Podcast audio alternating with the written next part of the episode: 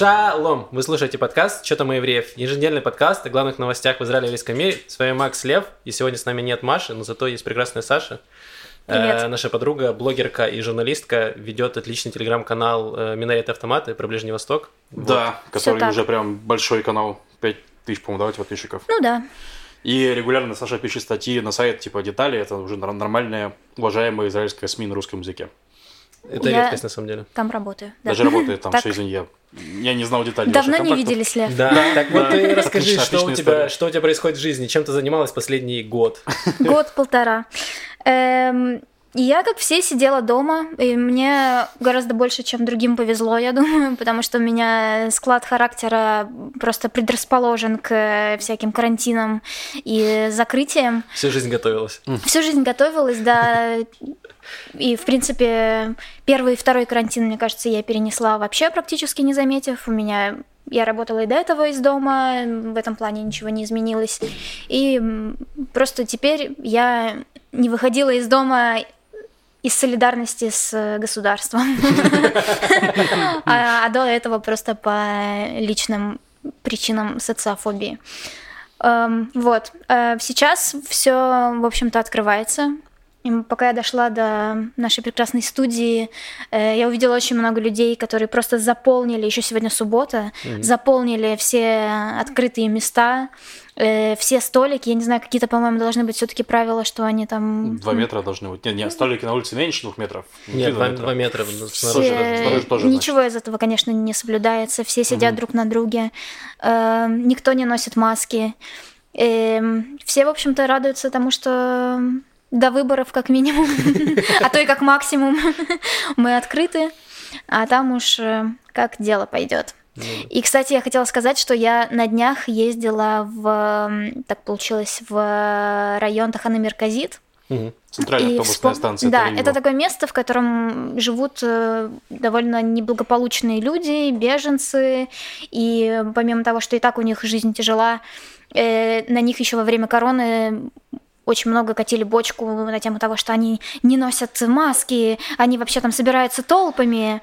Эм, и вот я могу сказать, что, хотя это было уже после того, как отменили ограничения, я ездила в эфиопское заведение поесть, и вот там как раз правила соблюдаются, там мало людей, и в 10 часов вечера уже никого на улице нет, а кто есть, все в масках.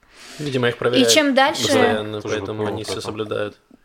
И чем дальше на север как бы Тель-Авива, где я живу, тем больше и больше людей, и все сидят друг на друге и радуются жизни. Но я, честно говоря, не могу уже никого осуждать, потому что даже для меня уже тяжеловато и Это особенно... невыносимое количество осуждения, которое вынесло за год. Я просто... Вы меня год не звали на подкаст, и наконец-то я могу высказать все. Все правильно, Я записывала, мы здесь для этого. Все нормально. Э, Нет, на самом деле хорошо. Хорошо, что все более-менее открывается. Хорошо бы еще открыли аэропорт. Но... Сердечко. А его разве еще не открыли? Вроде с 8 Нет. числа должны были. Нет? Ничего нормально там не открыли. Его открыли. Только вот если ты в Умань собираешься, да. тогда, А. может быть... Или во Франкфурт. Но я вот не знаю, не могу не думать о том, что после выборов все-таки нас всех закроют. И, с одной стороны, из-за того, что люди вот так вот сорвались и начали жить, как будто бы никакой короны уже нет, чего, что на самом деле не так. Но с другой стороны, конечно, по политическим причинам, которые, с которыми мы ничего поделать не можем. За исключением, как пойти и проголосовать. Да, про это наш сегодняшний выпуск и будет, на самом деле. Мы поэтому позвали Сашу, чтобы обсудить по-нормальному поли- политику, потому что с Машей этого невозможно. Маша бы нас осуждала в пять тысяч раз сильнее, чем Саша осуждает людей, которые нарушают правда. осуждения, ограничения. Маша бы уничтожала нас Не, взглядом. подожди, можно минуточку я уточню только. Какие могут быть политические причины закрыть страну, если не будет расти заболеваемость? Эм, ну, слушайте, ну после выборов э, я не знаю, как будет складываться ситуация, но мы понимаем, что все эти закрытия и открытия, они связаны с, э, в том числе с судебными процессами А, Биби. чтобы не допустить митингов там, что-то Э, такое? Ну, митинги-то более-менее разрешены, перенес- переносили, да. но А, суд больше там, переносить. да, э, работа суда, Мгм, вот. Понял. Хорошо. Ну, плюс нас Минздрав пугал, что мы слишком рано выходим из карантина, и снова будет новая волна, и мы все умрем. Да, но если ее не будет, так, потому что если она будет, то понятно, если ну, просто сейчас ее нет пока что, и может ее не будет из-за вакцинации, посмотрим. Да, но сейчас пока я смотрела последние данные медицинские, вроде Мгм. как все идет нормально, Да, идет тоже идет снижение, и да, надеюсь, что вакцины все-таки сработают, но призываю всех помнить, что это не заслуга Биби, Это за- это заслуга э, Израиля как небольшого государства с прекрасной медицинской э, системой и прочими прекрасными вещами. Это правда. Лев, что у тебя было интересного на неделе? Ну, во-первых, я поставил вторую вакцину. Это Поздравляю. очень приятно, меня колбасило весь четверг после Ты на этого. 95% безопаснее Да, в я... целом. Во-вторых, в среду, как раз после вакцины, э, мы ездили на девятый канал. Э, это была очень за- забавная история, потому что, ну, вот нас Амуталама... Расскажи, девятый канал это русскоязычный канал в Израиле. Да, да, такой, э, который смотрит в основном такая Алия 90-х, то есть люди постарше, бабушки и прочее, насколько я знаю. То есть их идея, чтобы их смотрели больше, больше молодежи, пока не очень работает. Ну вот, а нас позвали, что мы, как Амуталама, сняли видео, объясняющее про как устроены выборы в Израиле. И наши спонсоры, фонд Genesis, спасибо им большое, э, позвонили на девятый канал и позвонили нам и такие, слушайте, а как вам насчет того, чтобы вы на девятом канале рассказали про вашу деятельность и все такое, и про то, что мы вас спонсируем. Спасибо им большое.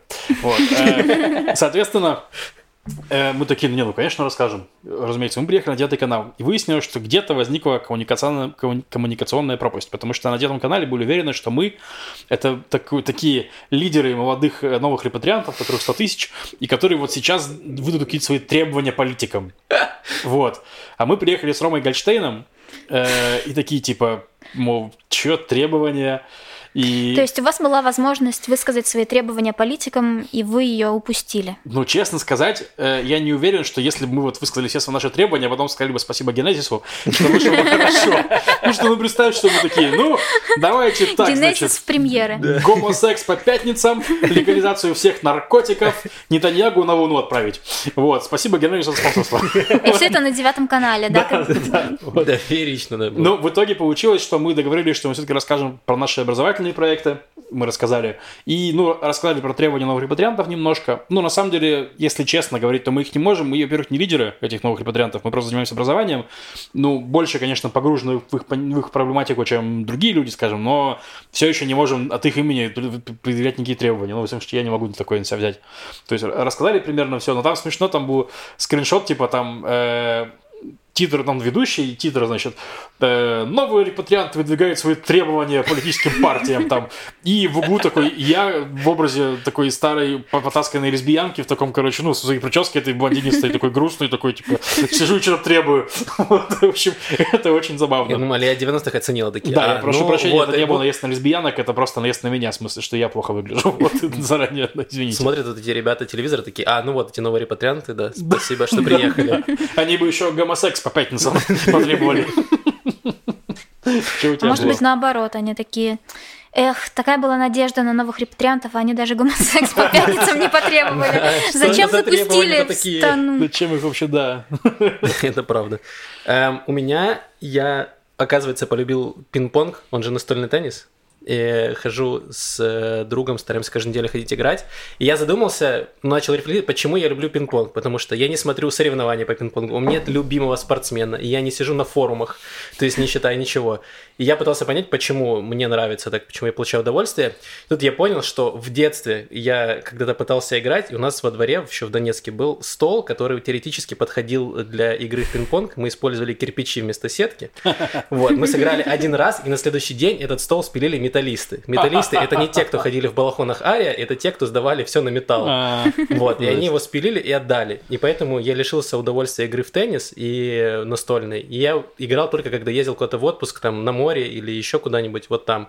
И поэтому у меня всегда с теннисом остались ассоциации о чем-то приятном, вот, и э, не- недо- недостижимом. Вот, приблизительно как секс в моем случае.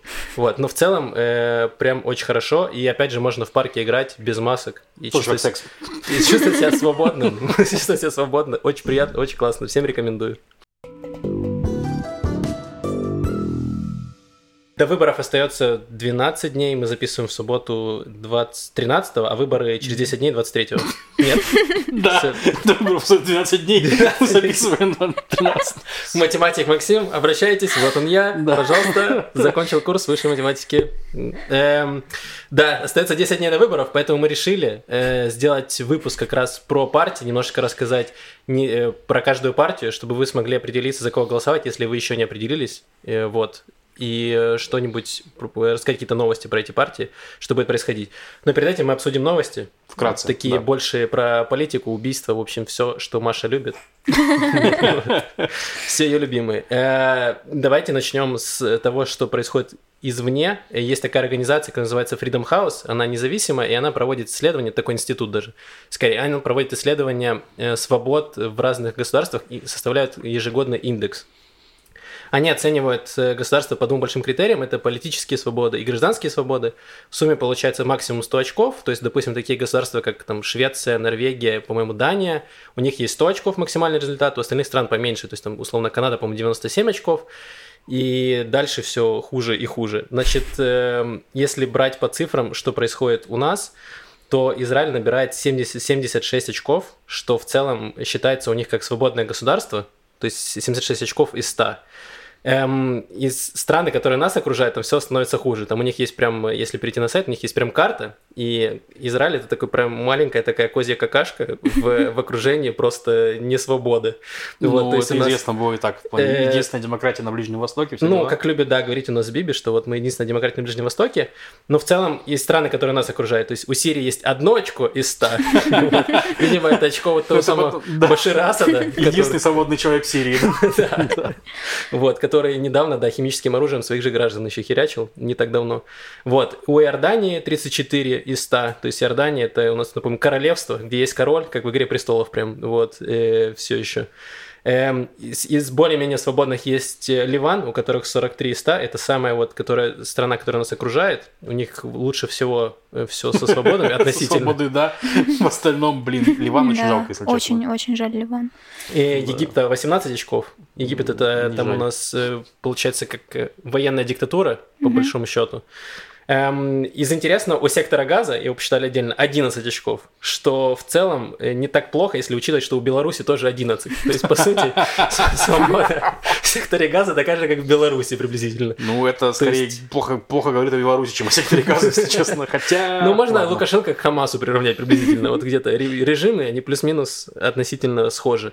Вот. Но из интересных стран СНГ у России 20 очков, то есть приблизительно как у Египта, там чуть-чуть лучше. Вот прям Чуть-чуть. Ну, тоже I can relate to this. Да. И у Украины 60, то есть э, туда ближе, ближе кИзраилю, чем к Сирии. Не, ну слушай, опять-таки, все очень логично. В Украине хоть и куча проблем, да, но при этом, допустим, они проводят президентские выборы постоянно. Что редко для, для Ну, что для СНГ это вообще редкость. Ты посмотри на СНГ, на все, там Беларусь, Россия, это все царство уже. То есть, ну, в Украине понятно, что сложно, но еще время нужно, и тогда все будет нормально.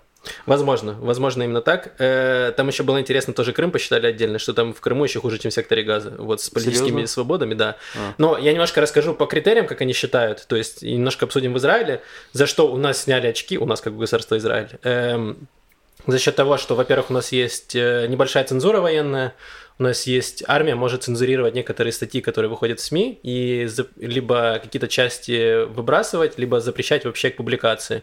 Они мотивируют эту армию, мотивируют тем, что это может угрожать там, нашей безопасности или еще чем-то, если вдруг э, СМИ какое-то раскрывает секретные наши данные, что враги могут этим воспользоваться и наказать.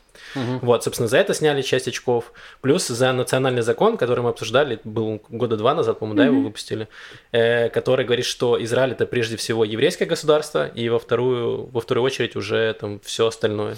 Но там он не совсем это говорит, мне кажется, то, что Израиль еврейское государство говорилось раньше, просто в законе прям прописали, что могут евреи, а что не могут остальные люди, то есть, скажем, в Израиле, в этом проблема. Ну да, ну, так ну, то есть, там еще языковой закон, все остальное. Ну да, там отменили то, что арабский язык раньше был одним из официальных, теперь нет, и Ну, как бы да, когда ты говоришь в законе, что у тебя все равны, но некоторые равнее, то, в общем, стоит ожидать того, что по рейтингу демократии ты Да. немножечко снизишься. Ну, то есть там, типа, в законе написано, что только еврейская нация имеет право на национальное само- самоопределение, например, да? То есть, что не, мо- не могут арабы объявить себя нацией. Ну, там, это как, например, если бы сказали, что Россия для русских, вот прям в Конституции бы написали. Ну, Хотя типа, да. теоретически такое возможно, в принципе, но в целом это звучит приблизительно так. Если упростить все, то так, естественно, за это тоже снимают очки. Ну и плюс у нас есть... Победа Гриффиндору. Ну, приблизительно так получается, то есть... Да, ладно, я надеюсь, что еврейский Гарри Поттер, в конце концов, Волан-де-Морта, и Израиль победит. Я не знаю.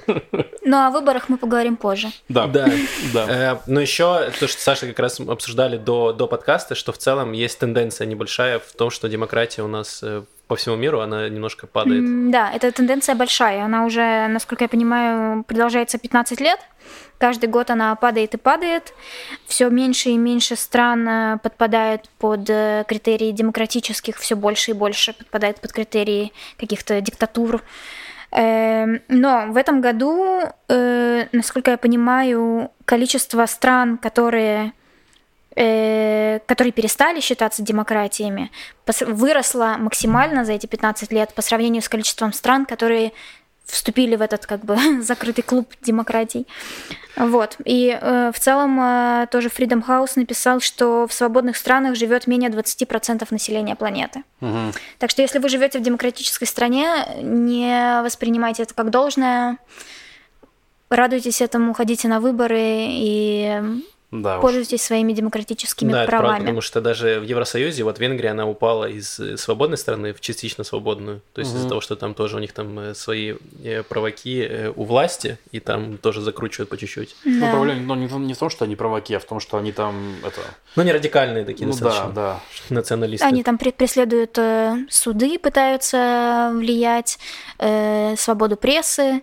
И в Израиле у нас тоже какие-то такие вещи происходят. Может быть, не так э, радикально, как в Венгрии, но У нас есть это даже в предвыборных партиях, мы, в предвыборных программах некоторых партий мы об этом поговорим, то есть тоже есть про то, что нужно немножечко там э, над судебной властью нашей поработать, Поработать. в плане того, что да, убрать их полномочия, подуменьшить немного. Вот, э, да, в этом плане нужно проявлять какую-то свою гражданскую позицию и следить вообще за тем, что происходит, потому что в какой-то момент вы можете проснуться в, и узнать, что вы в рейтинге 11 уже у вас очков, а не 76. Говоришь, как будто типа вся наша жизнь привязана к очкам. Ну, это самый, простой критерий измерить, Ну что происходит. Потому Не, что так сложно разобраться во всех аспектах. А так, когда у тебя за тебя уже все подумали. баллы начисляют. Это немножко как э, в Китае социальный Да, рейтинг. да, да? да, да, да, да, именно. Да, только с обратной стороны. Еще одна грустная новость. Давай. Э, Это то, что у нас, как мы несколько раз уже рассказывали, что вот мы живем в 20% э, насе- населения Земли в свободных странах.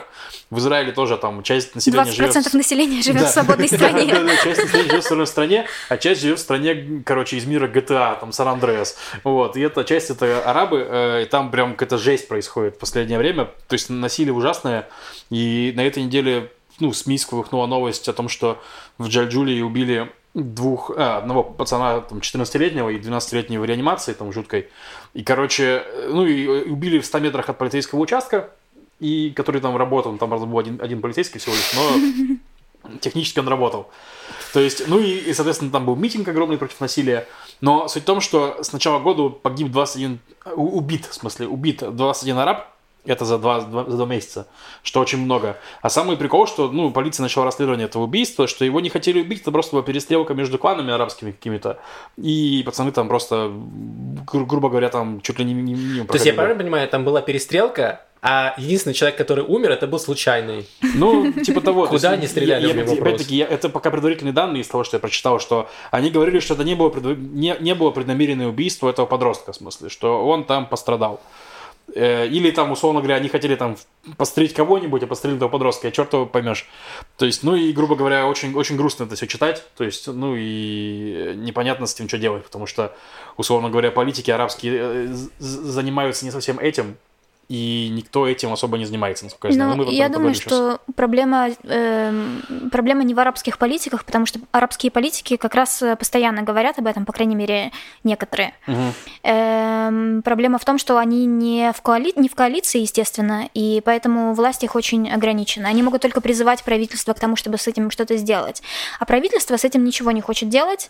И так же, как на самом деле происходит с э, ультраортодоксальными еврейскими городами и вообще сообществом, э, государство просто оставило их на произвол судьбы и совершенно о них не печется. Но если в, в случае с религиозными, по крайней мере, у них есть политики, которые, которые тоже о них на самом деле не пекутся, а пекутся о своих каких-то интересах, э, и, и, по крайней мере, они как-то взаимодействуют с государством, Эм, с арабами никто вообще просто не хочет связываться. Зачем? Они не э, электорат Биби, хотя сейчас он пытается с ними как-то э, договориться.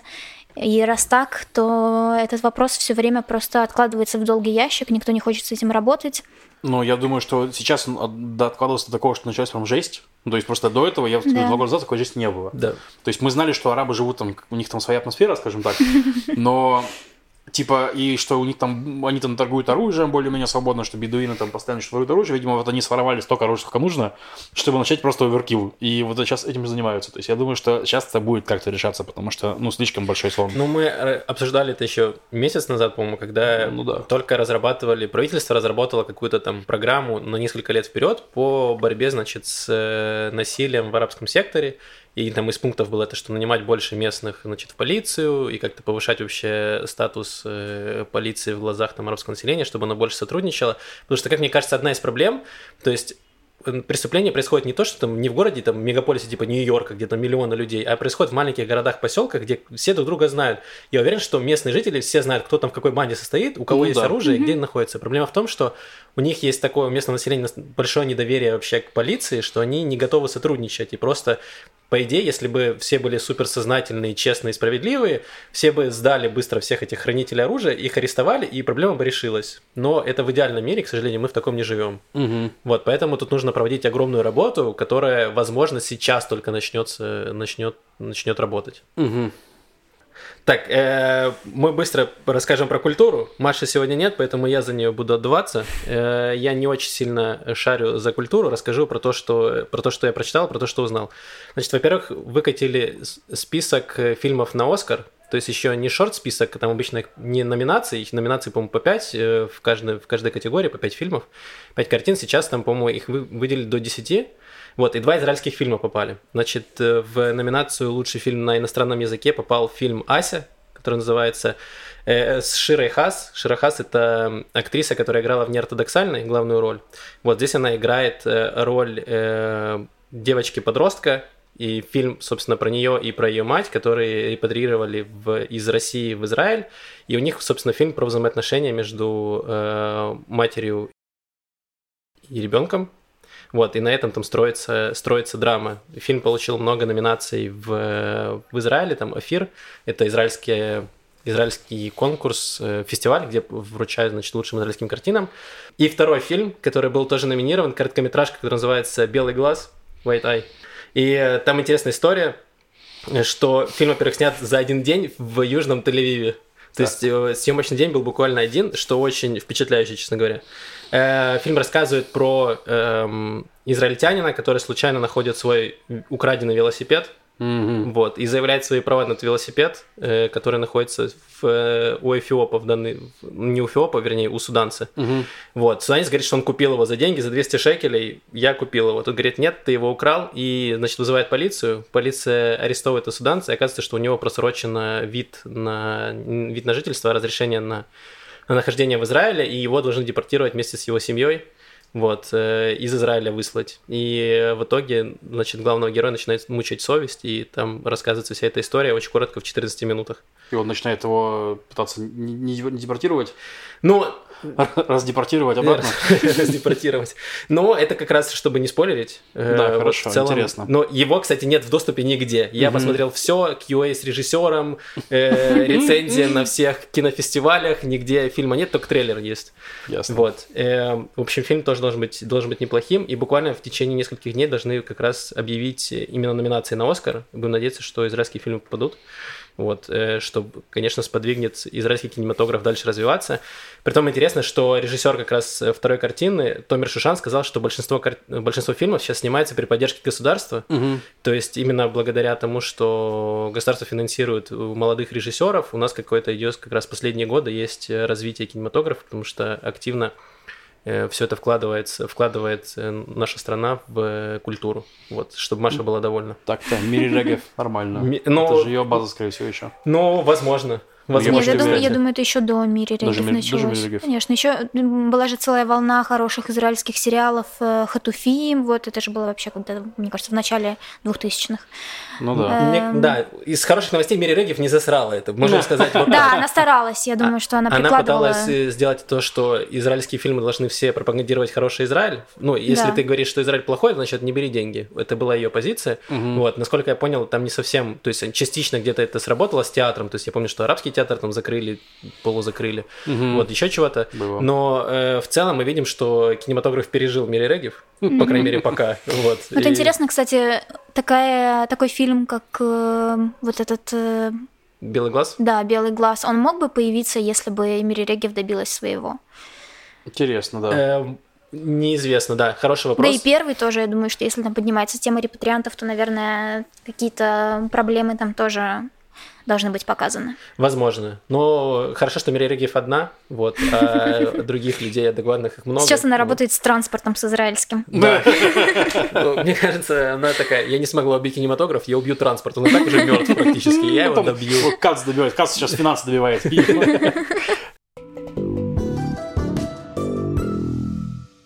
Давайте теперь перейдем э, к, не знаю, к самому интересному нет, возможно, к, к самому необходимому перед ну, выборами. Точно был запрос на это, нас спрашивали и в личке, и патроны спрашивали, и прочее. То есть, ну, мы каждый, перед каждыми последними выборами делали выпуск с обзором партий. То есть, ну и сейчас мы решили тоже сделать выпуск с обзором партии, для этого позвали Сашу, которая Надеюсь, работает в СМИ, раз. да, и шарит. Да, я не думаю, что это в последний раз, но мы в конце можем об этом рассказать. Я думаю, что мы еще надолго здесь засели. Вот, э, давайте расскажем, я сначала коротко расскажу про каждую партию. Во-первых, есть э, классный чувак из Хайфа, который ведет сайт, называется Objective Votes. Он э, разбирает все, партии, все программы всех партий, собирает в одну табличку, и там же можно пройти небольшой тест, выбрать, какая партия вам больше подходит. Я оставлю ссылку в описании, она есть на русском языке. То есть, если вы хотите более подробно разобраться, что где, за кого голосовать, то очень удобно, все классно. Доверьтесь искусственному интеллекту. Да, еще на Маку оставим, оставим ссылку, там на иврите то же самое есть. Да, тоже там на иврите она сравнить. Но она там очень упрощена, то есть там всего 5 вопросов. Да. А на Objective там их нужно 30, то есть там нужно потратить минут 20 Вот поэтому времени. так часто выборы в Израиле происходят, потому что, чтобы определиться, кого голосовать, люди э, задают себе 5 вопросов и все. И они в целом, да, довольны Но... происходящим, да, нет, и все. То есть там короткая блок схемы, да, по большому счету. Ладно, давайте перейдем к партиям. Я тут э, список не очередность рандомная абсолютно, поэтому начнем с религиозного сионизма который э, Бицалель Смотрич, глава этой партии, это же объединение с партией Бенгвира, который назывался Ацма Иудит. Э, значит, я разобрал э, более-менее, структурировал все по, 5, э, по 5 пунктам. То есть это безопасность, все, что касается социоэкономики, гос- проблемы государства религии, вопросы, вопросы экологии и вопросы там законодательные, то есть то, что делать с богатством, легализация марихуаны и все остальное. Вот. Что касается значит, безопасности, партия Бицелеля Смотрич, религиозный говорит, что, во-первых, нужно аннексировать территории. Все, что, все, до чего дотянемся, все нужно аннексировать. Вот. Э, второе, это значит, что э, нужно все переговоры вести с позиции силы. То есть, если мы договоримся с Хамасом, то это значит, во-первых, мы должны их сначала победить всех, вот, а потом уже какие-то вести переговоры. То есть то, что сейчас происходит, что мы платим, значит, передаем им деньги, чтобы они нас не обстреливали ракетами, так, так им не нравится. Вот, и что касается поселенческого движения, это укрепление его, усиление, то есть э, вкладывать как можно больше в поселения, расширять их, и, ну, это как раз э, к вопросу аннексии, это то, что из нее выходит. Эм, что касается социоэкономики, здесь очень интересно, я впервые столкнулся с таким термином, называется еврейский капитализм. Вот, я начал читать там э, несколько страниц на иврите, я, ну, я сдался где-то на абзаце втором. Вот, из того, что я успел понять. Это значит, что плюс-минус свободный рынок, но с участием государства в плане регуляции, помощи там мелким бизнесам, развития периферии. Ну, это похоже на капитализм. Почему еврейский? Ну, да, это ну, похоже, ну, то есть э, помогать периферии, помогать мелким бизнесам. Ну да, Это в то, принципе, что- это такой капитализм Да, это- с, э, с элементами социализма, но мне кажется, что они просто очень боятся слова социализм и вообще хоть какое-то, какого-то обвинения в том, что они леваки, Да, то что есть, самое страшное с слово. одной стороны, они как бы, ну, думаю, что такая спекулятивная вещь, то есть капитализм, что мы за, значит, за то, чтобы люди богатели, с другой стороны, что мы евреи, значит, нужно еще еврейский, что мы будем помогать слабым слоям э, населения. Ну, Не, то есть ну- свободный рынок, но государство поможет. Да, Нет, ну это сейчас, в принципе, смотрите, сейчас нет такого, что свободный рынок, только, ну, супер свободный рынок. То есть он везде есть э, влияние государства. У нас есть одна партия с таким да, заявлением. сейчас мы дойдем до нее. Хорошо. Но Возможно, даже не одна. Это именно в смысле это. Э, ну, есть у Ликуда, у которых нет А. по большому партии, они говорят как раз про то, что, э, типа, монополии ок. Типа, А я про Беннета, А, который... вот, значит, Нет, я к тому, что типа чи- чистый своб- свободный рынок, он приводит к монополиям. Это выяснено типа экономической теорией. То есть, там, это выяснено на практике, добро пожаловать в Израиль. Так не, ну не, Израиль, Израиль и монополии сложились через социализм изначально, скажем так.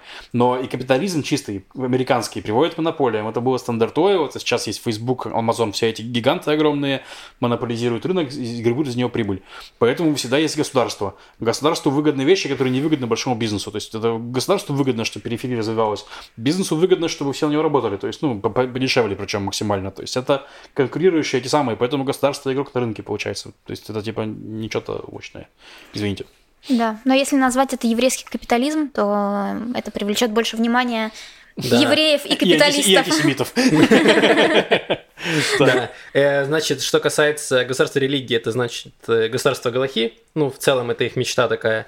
И, естественно, они хотят сохранить статус-кво, то есть чтобы все, все вопросы решались через Рабанут, что у нас есть только ортодоксальный гиюр, и все вот эти вот ваши нововведения, они котируются. И опять же, вопросы ЛГБТ, они игнорируют их, но из того, что они говорят, естественно, что их устраивает то, что происходит сейчас, то есть э, там э, браки, секс-меньшинств, не нужно, короче, все это, все это нам сделать в нашем государстве Галахи, вот как написано в Торе, так и работаем. Вот. И что касается э, законодательных штук, то они хотят э, ослабить влияние Багаца, то есть чтобы Кнессет мог проводить э, законы в обход э, нашего суда справедливости, вот чтобы можно было принять какие-то там законы, которые Багац считает не, нечеловечными. Наверное, так. Ну, то есть там пример такой я могу привести. То есть вот у нас сейчас Багац принял закон о том, что нужно признавать э, реформистский и консервативный гиюр в Израиле. То есть и правительству дан- дан- дано 12 месяцев э, на то, чтобы они это дело э, ну, зарегулировали. То есть по закону, если, если придет закон про ослабление богатства, да, то возможно, что Кнессет проголосует, скажет, знаете, мы хотим, мы, мы- проголосовали наплевать на решение богатства. Да, то есть они То есть- смогут отменять решение Багаца. Все. Эм, что еще интересного с этой партией, Лев? Ну, ты- я могу сказать, что что интересно. Во-первых, интересный союз Смотрича и Бенгвира. Просто Смотрич это какой-то более или менее легальный политик относительно всегда был, да. То есть он очень религиозный, но он какой-то вменяемый, да. А Бенгвир это очень радикальный чувак. То есть он прям настолько радикальный, что экстремист. То есть он на- националист, экстремист. У него там портрет убийцы Баруха Гольштейна, который ворвался в мечеть и прочее. То есть, ну, он прям очень жесткий чува- чувак. И, ну, то есть это прям то есть Бенгвир не даст этой партии, смотрит, что легализоваться с любыми там нормальными людьми в плане там типа э, Ешатит, Мерес, там все, они с ними никак, никак не могут. Это только чисто партия для Ликуда, для партнерства с Ликудом, с Нетаньягу. И они с ними, с Ликудом подписали соглашение об остаточных голосах. То есть, типа, если у них, если, грубо говоря, у этих будет 4,5 мандата, и у Ли- Ликуда там 28,5 ман- мандата, то эти по, по полмандата они сложатся, и у Ликуда будет 29. То есть, скажем так. И вот это соглашение, оно возмутило очень американских э, евреев, которые дают много денег на Израиль, на это самое. Они прям выпустили ну, как его там, пресс-релиз, что вы охренели там совсем. То есть, когда вы были совсем, ну, правыми, то мы еще молчали, но это вы уж совсем охренели. И еще из СМИ было, что, короче, Бенгвир выпустил, типа, как его, промо-ролик, по-моему, где сравнивал э, арабов с э, то ли с нацистами, то ли с концлагерями, что такое, типа, и даже смотрит, чего судил. Сказал, нет, чуваки, это перебор, они с нами не согласовали, мы не хотели, мы так не думаем. То есть партия капец, короче, если честно. Вот. Очень-очень такая жесткая. Что думаешь, Саша? Ну да, так все и есть. Мне просто очень интересно, сколько они наберут э, мандатов и сколько они наберут голосов. К сожалению, я чувствую, что, и не только я, что Израиль идет по пути, когда подобные партии все более и более становятся мейнстримом, скажем так, и то, что раньше невозможно было представить, что действительно Смотрич, который еще более-менее, хотя, конечно, Там есть Не хотели- не- ну, да, есть есть вопросы. вопросики. Нет, там есть вопросики, но в плане он э, очень религиозный, он был ре- религиозно автократ такой, ре- религиозный автократ, да, типа, ну, Ну не да. автократ, но, э, но Бенгвир это прям националист, то есть у них прям очень, ну, типа, они, это не то чтобы равные вещи, религия, ну да. Ну религиозность и вот то, что мы вообще это обсуждаем, мне кажется, это говорит о том, что эм, в обществе эти идеи более и более становятся приемлемы, к сожалению. Ну, по опросам Давайте им посмотрим, просят, да, как будет э, на этих выборах и на следующих, не дай бог. посмотрим. По опросам им прочат 4-5 мандатов, и, ну, и блок с Ликудом, потому что ни- никуда в другое место они не могут... 4 э, это минимальный проходной барьер, то есть Да. нужно набрать 4, чтобы пройти в Кнессет, и по опросам по всем они проходят. То есть там Ну, по большинству в последнее время, да. Ну и еще, кстати, из, из интересного, то, что было в новостях, то, что они с Ликудом еще договорились не, как его, не конкурировать. То есть Ликуд сейчас не ведет э, агитацию в поселениях, Мгм. он отдал это там, значит, смотричу с э, Бенгвиром чисто. Ну и, короче, ну типа на самом деле это такой рукотворный блок, который сделал Нетаньягу, типа, чтобы ему было с кем создавать коалицию, потому что иначе, иначе смотришь никуда не проходил, Бенгвир один тоже никуда не проходил. То есть, типа... Они... это усилило бы Ямину, про которую мы еще поговорим. Да, это бы усилило Емину, которая непонятно теклу ходашу, поэтому вот он это сделал. То есть, ну, в этом плане Нетаньягу, конечно, царь и бог в плане израильской политики, что делает, что хочет, с кем угодно. То есть, не знаю, почему они это позволяют ему с собой делать, но это уже ладно. Ну, потому Ну, что они тоже хотят получить свои четыре мандата хоть как-то. Ну да, да. Ну, в целом, да, быть главой партии лучше, чем сидеть там на пятом месте где-то и претендовать на что-то. Эм, давайте перейдем к следующей партии. Давай. Партия Ешатит э, под предводительством э, Яира Лапида. Эм, значит, Лапид это наш бессменный глава оппозиции уже сколько выборов? Много. Очень много. Вот, значит, что у них в партии? У них партия, у них программа расписана очень подробно, очень детально, как раз вот с того самого времени, когда он был э, главой оппозиции, вот там у них партия, по-моему, программа почти не меняется, она очень хорошо расписана. Что касается э, безопасности и проблемы с э, арабо-израильского конфликта с палестинцами, они говорят, что э, окей, давайте палестинцы сделают свое государство, но не, не полностью независимое, а с ограниченными правами, то есть, во-первых, у них не будет, оно будет полностью демилитари- демилитаризировано, то есть у них не будет армии, будет какая-то своя внутренняя полиция, Э, Цахал будет, наша армия будет иметь израильское право да, в- э, решать свои вопросы на территории, на территории палестинского государства, если оно будет создано. Вот. И, собственно, Израиль будет контролировать там аэропорты, Границы, э, да. границы, да, то есть это будет такая типа государства, чуть, чуть более расширенная автономия, чем есть сейчас. Эм, что еще? Э, Значит, из интересного, что они не хотят делить Иерусалим, то есть они говорят, что Иерусалим, типа, и восточный, и западный, и весь израильский, а палестинцы, если хотят, могут за забор идти. Вот там их, собственно, их часть Иерусалима. Э, Что касается социоэкономических вопросов, это у них умеренный капитализм, то, о чем мы обсуждали, то есть это свободный рынок, но с государственными э, регуляторами, которые будут там как раз заниматься вопросами монополии и снижение, еще программа говорит про снижение цен на базовые товары, что поможет в борьбе с э, бедностью, то есть это как раз мы обсуждали еще очень давно, и религиозные партии за это выступают, чтобы снизить НДС на, на какие-то базовые товары, то есть там, не знаю, там на макароны, какую-то гречку, что-то такое, чтобы люди... у которых- Гречка это только в Тифтаме, мне кажется, Ну, базовый товар. Да, это скорее, э, скорее там риск какой-то. Ну, то есть ты хочешь сказать, что экономическая программа Бенгвира и Лапида это примерно одно и то же? Шок! Ну, они, ну, как бы они термины говорят, что, типа, вот еврейский капитализм, и у них вот какой-то, ну, это я... а, Ну, То есть еврейский капитализм это примерно то, что Лапид предлагает уже Ну, 10 в лет. каких-то вопросах, да. Ну, на самом деле, э, это, это просто консенсус, консенсус по капитализму сейчас, на самом деле. То есть там вопрос, кого вы поддерживаете. То есть поддерживаете там периферии или там снижаете цены. То есть, ну, это типа вопрос сдержек, которые делает Но государство. из интересных, вот то, что у Лапида как раз у него там, он какой-то очень странный капитализм, потому что, во-первых, он против э, прогрессивного, то есть он как раз наоборот, он против прогрессивного налога из интересного. То есть что сейчас у нас есть прогрессивный налог, что богатые в процентах платят больше, э, больше налога, чем э, те, кто зарабатывает больше, платят Мгм. больше, чем те, кто зарабатывает меньше. Звучит логично пока. Эм, из интересного, то есть он с одной стороны хочет помочь бедным слоям населения, а с другой стороны хочет убрать, снизить налоги для богатых. Вот, как у него, как эта модель у него работает, как они будут пополнять бюджет, мне непонятно, но они там умные экономисты, наверное, они как-то считали, где-то как-то. Я бы на это не рассчитывала. Тоже возможно. То есть э, очень попахивает популизмом, то есть такими какими-то терминами, то есть, э, значит, богатым дадим больше денег, бедным дадим больше денег, всем больше денег. Вот приблизительно такая у них, э, такая у них идеология. Значит, у них про экологию есть много, что приятно, по крайней мере для меня. То есть это защита окружающей среды, это переход на возобновляемые, возобновляемую энергию, то есть отказ там, от угля и всего остального. Эм, и про э, законодательную, это значит, что они хотят сохранить сейчас э, полномочия Багаца, то есть чтобы он мог э, накладывать вето на какие-то решения Кнессета. Вот. И еще уменьшение количества чиновников, то, что Лапид еще, когда он был при власти, проводил закон, что нужно количество министерств сократить, министров, замминистров, всего остального. То есть сейчас очень у нас раздута вся, вся, эта, вся эта идея, очень много денег тратится как раз на содержание чиновников, mm-hmm. которые дублируют друг друга в очень больших вопросах. И из интересного, что он полностью игнорирует вопросы э, э, легализации марихуаны. Вот э, очень странно для него, как для такого левого, типа прогрессивного политика и партии, у них ничего нет про это. То есть, скорее всего, они этот ну, вопрос... Ну, потому что он не левый, он центрист. В смысле, у него все, он Ну, он и на, на, карте, на карте Биби, он вообще левый террорист, будем так ну, называть. Давайте не будем смотреть глазами Биби, да. Э, как мне кажется, что, ну, Лапид говорит хорошие вещи, периодически грамотные вещи, периодически реально много обещает. Это правда, э, в этом плане есть некоторое неприятие. Но у него есть большая проблема, что это большая партия, но конкретно Лапида люди не очень готовы видеть премьером. То есть, типа, вот премьерский рейтинг Лапида не очень высокий. Вот. И поэтому вот он, грубо говоря, и вот он очень выгодное мишень для Нетаньягу, потому что Нетаньягу реально, он вообще никак не комментирует то, что есть правые, которые недовольны Нетаньягу, то есть там Беннет и Сар, про которых мы еще поговорим. Он говорит только, что «Ой, вопит, недоволен, вопит, пассажир, там, все, иди нафиг».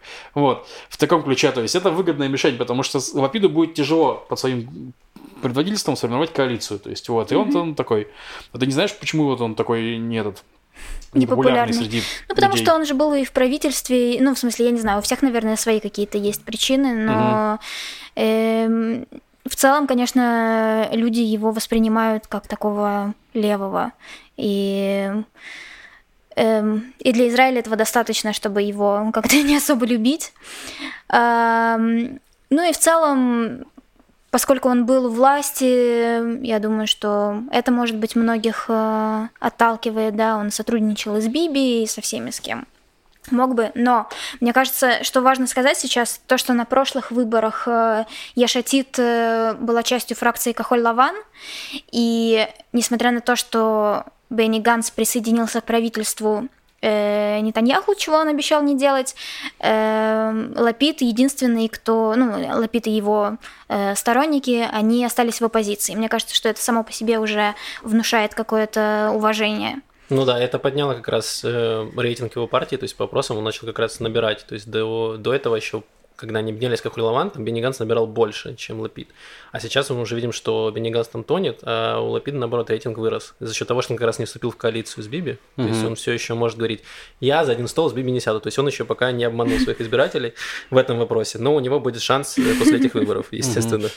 Вот. И из интересного, Лапид недавно сказал, что он готов, э, ну, как бы поступиться своими амбициями, то есть не претендовать на роль премьер-министра, если да. это поможет э, свергнуть Нетаньягу, то есть он готов, там, не знаю, уступить условно там Беннету или Сару, и даже несмотря, если они наберут меньше голосов, то есть э, вступить с ними в коалицию, э, чтобы свергнуть Биби, это еще один вопрос, то как раз то, что Лев говорил, что многие не, не видят э, э, Лапида как премьер-министра, возможно, потому что он как раз такой достаточно мягкий, mm-hmm. хотя бы в своих заявлениях, что он готов, ладно, там, э, Ганс, окей, давай будет Ганс, mm-hmm. там кто-нибудь другой, давайте другой, ладно, я тут посижу. И еще мне вот. кажется, что Дело в том, что в израильской политике всегда большой популярностью пользуются военные да, генералы. Вот сказать про это тоже, да. И у Лапида абсолютно, я не знаю ничего про его военное армейское прошлое, но, видимо, никто не знает. Угу. И даже если оно было, наверняка оно было, эм, его абсолютно не воспринимают как человека армии, там даже Биби, мы знаем, что он там был в как это называется, в этих элитных, там,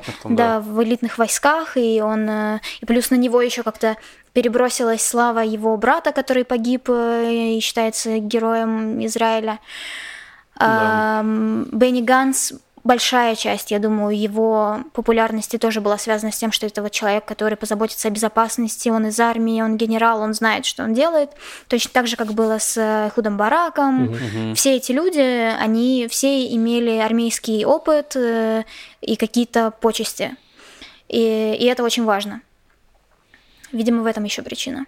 Да, да точ, точно в этом. Я тоже про это хотел сказать, что реально, типа, все, кто премьеры, да, типа, они все, ну, и все были из армии, и я просто читал книгу, ты ее рекомендовала про, ну, в канале, я помню, читал про «Восстание убей первым». Мгм. Вот, э, в котором, то есть там просто типа читаешь, ну это я рассказывал в подкасте в рефлексии, что книга про то, как э, израильские целевые убийства, когда террористов убивали, там врагов Израиля, там и прочих, прочих, прочих, ну просто ты читаешь, там все, фами- все фамилии ты знаешь. Когда те, кто сейчас у руля, грубо говоря, там Барак, даже Буги Айлон, который был в Кахулеван тоже, там все эти люди, вот Ашкенази я там не помню разве что. Но Ашкенази тоже генерал. Да, поэтому он тоже генерал, но говорю, что в этой в книге, книге, он может быть, может быть, Но, нет, но- может, может, он, может, он в армии был, а не в этих спецвойсках. То есть все они там занимались всеми этими совершенно жуткими убийствами, принимали совершенно жуткие решения. То есть, на самом деле, читая вот это всякие там, приносят Рабину папку, вот нужно убить его там, завтра есть окошко, можно его убить.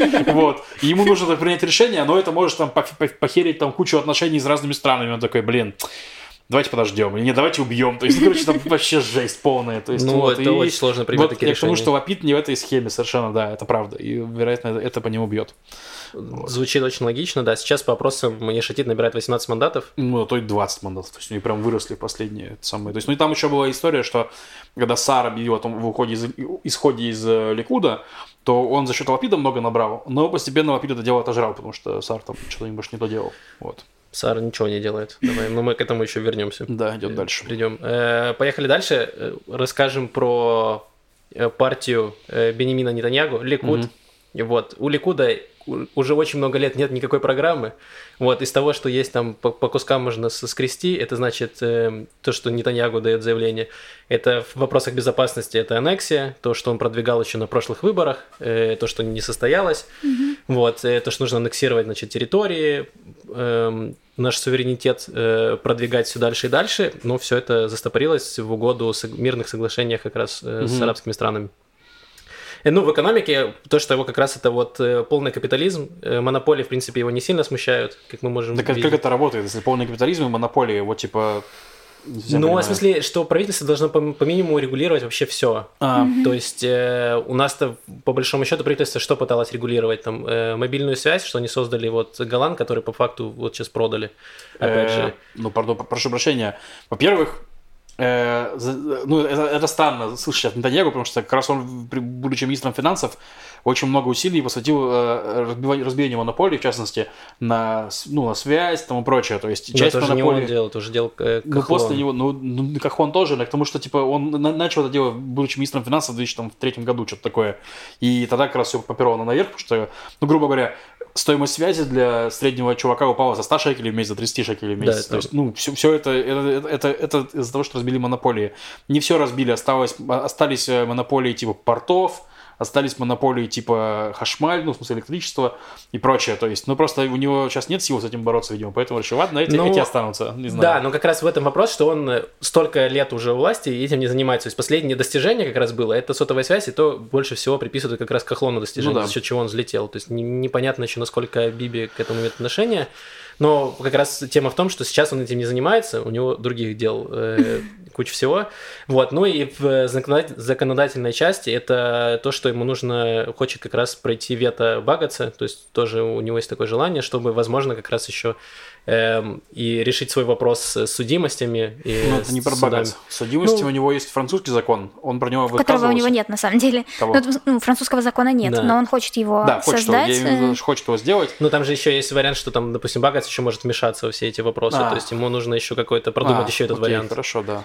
Э, Да. То есть в этом плане. Все остальное в программе, ну, программы, как я сказал, нету, и по большому счету он ничего не высказывается. В вопросах религии государства там все отдается на откуп религиозным партиям, они больше там э, ведут все это вопросы, занимаются этими вопросами. Э, вот, и про экологию тоже вообще ничего нет. Ну, давай, Саша, Да. топи Нетаньягу. Слушайте, мы просто столько уже об этом говорили на всех э, предыдущих подкастах, и уже не знаю, что сказать больше про Ликут.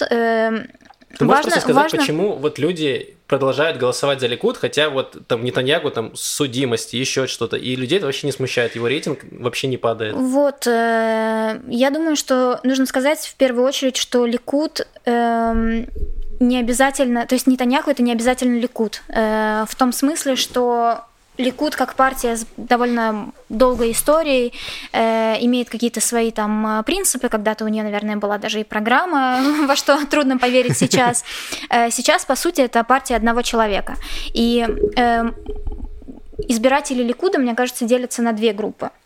Есть те, кто эм, относятся к Ликуду как э, к футбольному клубу такому. Я вот за С Ликуд детства. с детства голосую, да, там мои родители за Ликуд голосовали, и это действительно так и происходит. Э, Это какая-то часть как будто бы культуры голосовать за Ликуд. Эм, Наш культурный код. Вы слышите Ликуд и культура в одном предложении, начинаете смеяться, я понимаю.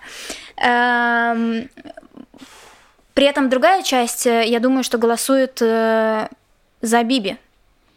Эм, Отчасти по инерции, отчасти потому, что не видят других э, кандидатов. И Биби, на самом деле, его, э, я считаю, я уже как-то, по-моему, у вас тоже говорила, при всей моей нелюбви к Биби к Ликуду, я считаю, что это гениальный политик, который очень много решений принимает, э, которые э, ему служат, и абсолютно не никто об этом не думал, а он думал. И я, я думаю, что вообще история с его судами и с короной, она просто всех нас должна научить тому, что нужно бороться до последнего. Может быть, в какой-то момент какая-то эпидемия начнется, и, ты на этой волне поднимешься. Эм, да, в общем, люди голосуют за Биби, отчасти потому, что действительно Биби это такой бренд, и в, на предыдущих выборах, по-моему, э, у них был такой слоган «Давка Биби», да, то есть, что бы вы ни говорили, все равно Ну, Биби, да, Биби. несмотря, ну, да, ну, то есть, ну, как бы давка это такое слово, которое тяжело объяснить, Да, но перевести. э, оно имеет, как бы подразумевает то, что, несмотря ни на что, э, вопреки всему, все равно Биби. Да, мы как бы понимаем все ваши озабоченности, но нет, все равно Биби. Э, Есть такая часть этого странного электората, но и отчасти просто люди правых взглядах, вероятно, не видят э, какой-то альтернативы, да, то есть э, если ты человек правых взглядов даже как бы нормальный психически, то вот на прошлых выборах за кого ты будешь голосовать? Ну, выбор Ну, Беннет же был, погоди. Ну, Беннет, ну, как... Либерман. Ну, какой Либерман не Слушайте, про, про, про Либермана мы еще поговорим. Да. Кто вот я, честно, э, я не из тех, кто говорит, что вот все, кто голосуют за правых, они какие-то вообще не такие. И я уверена, что есть очень умные и интеллигентные и разумные люди, которые голосуют даже за Ликуд. Но вот люди, которые голосуют за Либермана, я не понимаю, кто это Ну, такие. Нет, там все как раз более-менее нормально, мы сейчас расскажем про это. Про Ликвуд я хотел сказать, что да, это реально партия, ну, Нетаньягу, доверие, и да, вот часть, ну, короче, Саша правильно сказал, часть это наследие от старого Ликуда, часть это доверие к Нетаньягу, Э, ну и плюс он играет на всех этих страхах, на которых играют все вот типа трамписты, они очень много врут, игнорируют и прочее, то есть он реально, Биби умеет конструировать реальность, вот вещь, которую не, не все политики умеют, Биби умеет, он, он типа говорит, он игнорирует факты, которые, значит, ему не нравятся, просто он про них не говорит, он про них не думает, когда у него про них спрашивают, недавно был интервью какому-то каналу, он просто там начал просто кривляться, говорит, па па па па па па па вот на вопросы, это серьезно, на вопросы, ну, чу- чувака, и он ему говорит, вы, блин, этот самый премьер-министр, что вы делаете? Он такой, да, это все фигня, вакцинация отлично была, то есть, ну, вот он реально... Давайте про вакцинацию Давайте поговорим. вакцинацию, Да. а, а- а про это... А еще я в Дубае лечу. Вот, в таком духе. Такой чувак, типа, то есть, э, соответственно, да, он реально умеет таскать там вот в эту политику, прям вот, э, грубо говоря, там все левые заигрывали с арабами всю жизнь, да. Биби такой, о, арабы. И давай, значит, разделил арабский список на РАМ и арабский список, про это тоже сейчас поговорим, да. РАМ, возможно, поддержит его коалицию, то есть, что, что условно говоря, на, на прошлых выборах, да, он шел с, с, э, мантрой, что арабы бегут голосовать, иди голосуй скорее, пока арабы нас не переголосовали. На этих выборах, знаете, есть нормальные арабы. Вот РАМ нормальные арабы, вот, с ними будем коалиция. Ну, типа, вот, э, Да. в таком ключе. Жуткий чувак. Ну, по мне кажется, лично мое, мое мнение, ну, в смысле, жуткий в плане очень умеет. Проблема в том, что политик хороший, цели неблагородные. То есть, ну, в плане, условно говоря, типа он это делает не для того, чтобы Израилю стало хорошо, а для того, чтобы ему было хорошо. Да, Вот. особенно сейчас. Особенно сейчас, да. То есть он реально очень много хорошего сделал для Израиля, никто это вообще ни разу не оспаривает даже. То есть, ну, есть, окей, есть те, кто оспаривают, но он, я лично считаю, что он сделал много хорошего в плане экономики для Израиля. Ну, в тюрьму Очень- следовало бы сесть. нет, ну, следовало... Просто смотрите, у меня есть на эту тему тейк такой, типа, что не он приду... не против него придумывали идею обвинять политика в преступлениях. До этого Эхуда Ольмерта, который был, значит, премьер-министром, обвинили тоже в уголовных преступлениях еще во время, когда он был мэром. И тот же Ликут, и в том числе Нетаньягу, в том числе президент Рубен Ривлин текущий, да, они голосовали за то, что Ольмер должен покинуть свой, свой Да. пост с премьер-министра, потому что против него обвинения предъявлены. Да, и Биби как раз говорил, что человек не может одновременно быть премьер-министром и заботиться о своих уголовных делах. Честно, Он будет слишком как бы от- отвлечен. Да, и это, как вот, соответственно, типа, мне не нравится идея, что уголовные, ну, это, это неправильно, смешивать уголовные дела и политику. Но это придумали не для Биби, и не про Биби, он сам в этом участвовал. То есть, когда ему это выгодно было, он, значит, нормально, давайте его мочить. Когда ему это не выгодно, нет, ненормально, давайте это не мочить. Поэтому, ну, то есть, он заботится о своей... То есть, это не принципиальная позиция, во-первых. Во-вторых, он заботится в основном сейчас о себе, вот о тех самых уголовных делах. И я уверен, что это продление карантина там было на день, на два, на три, до, до суда, чтобы дотянуть. Оно с этим связано, чтобы Ну да. меньше быть в судах. То есть, и поэтому энергия Биби и вся его хитрожопость сейчас, да, она идет не на благо стране, поэтому бессмысленно за него голосовать. Вот и все, из-за его партии, которые с ним засадятся в коалицию. Вот мое мнение. Окей. Э, Ну давай- и плюс еще последнее, да, тебе добью.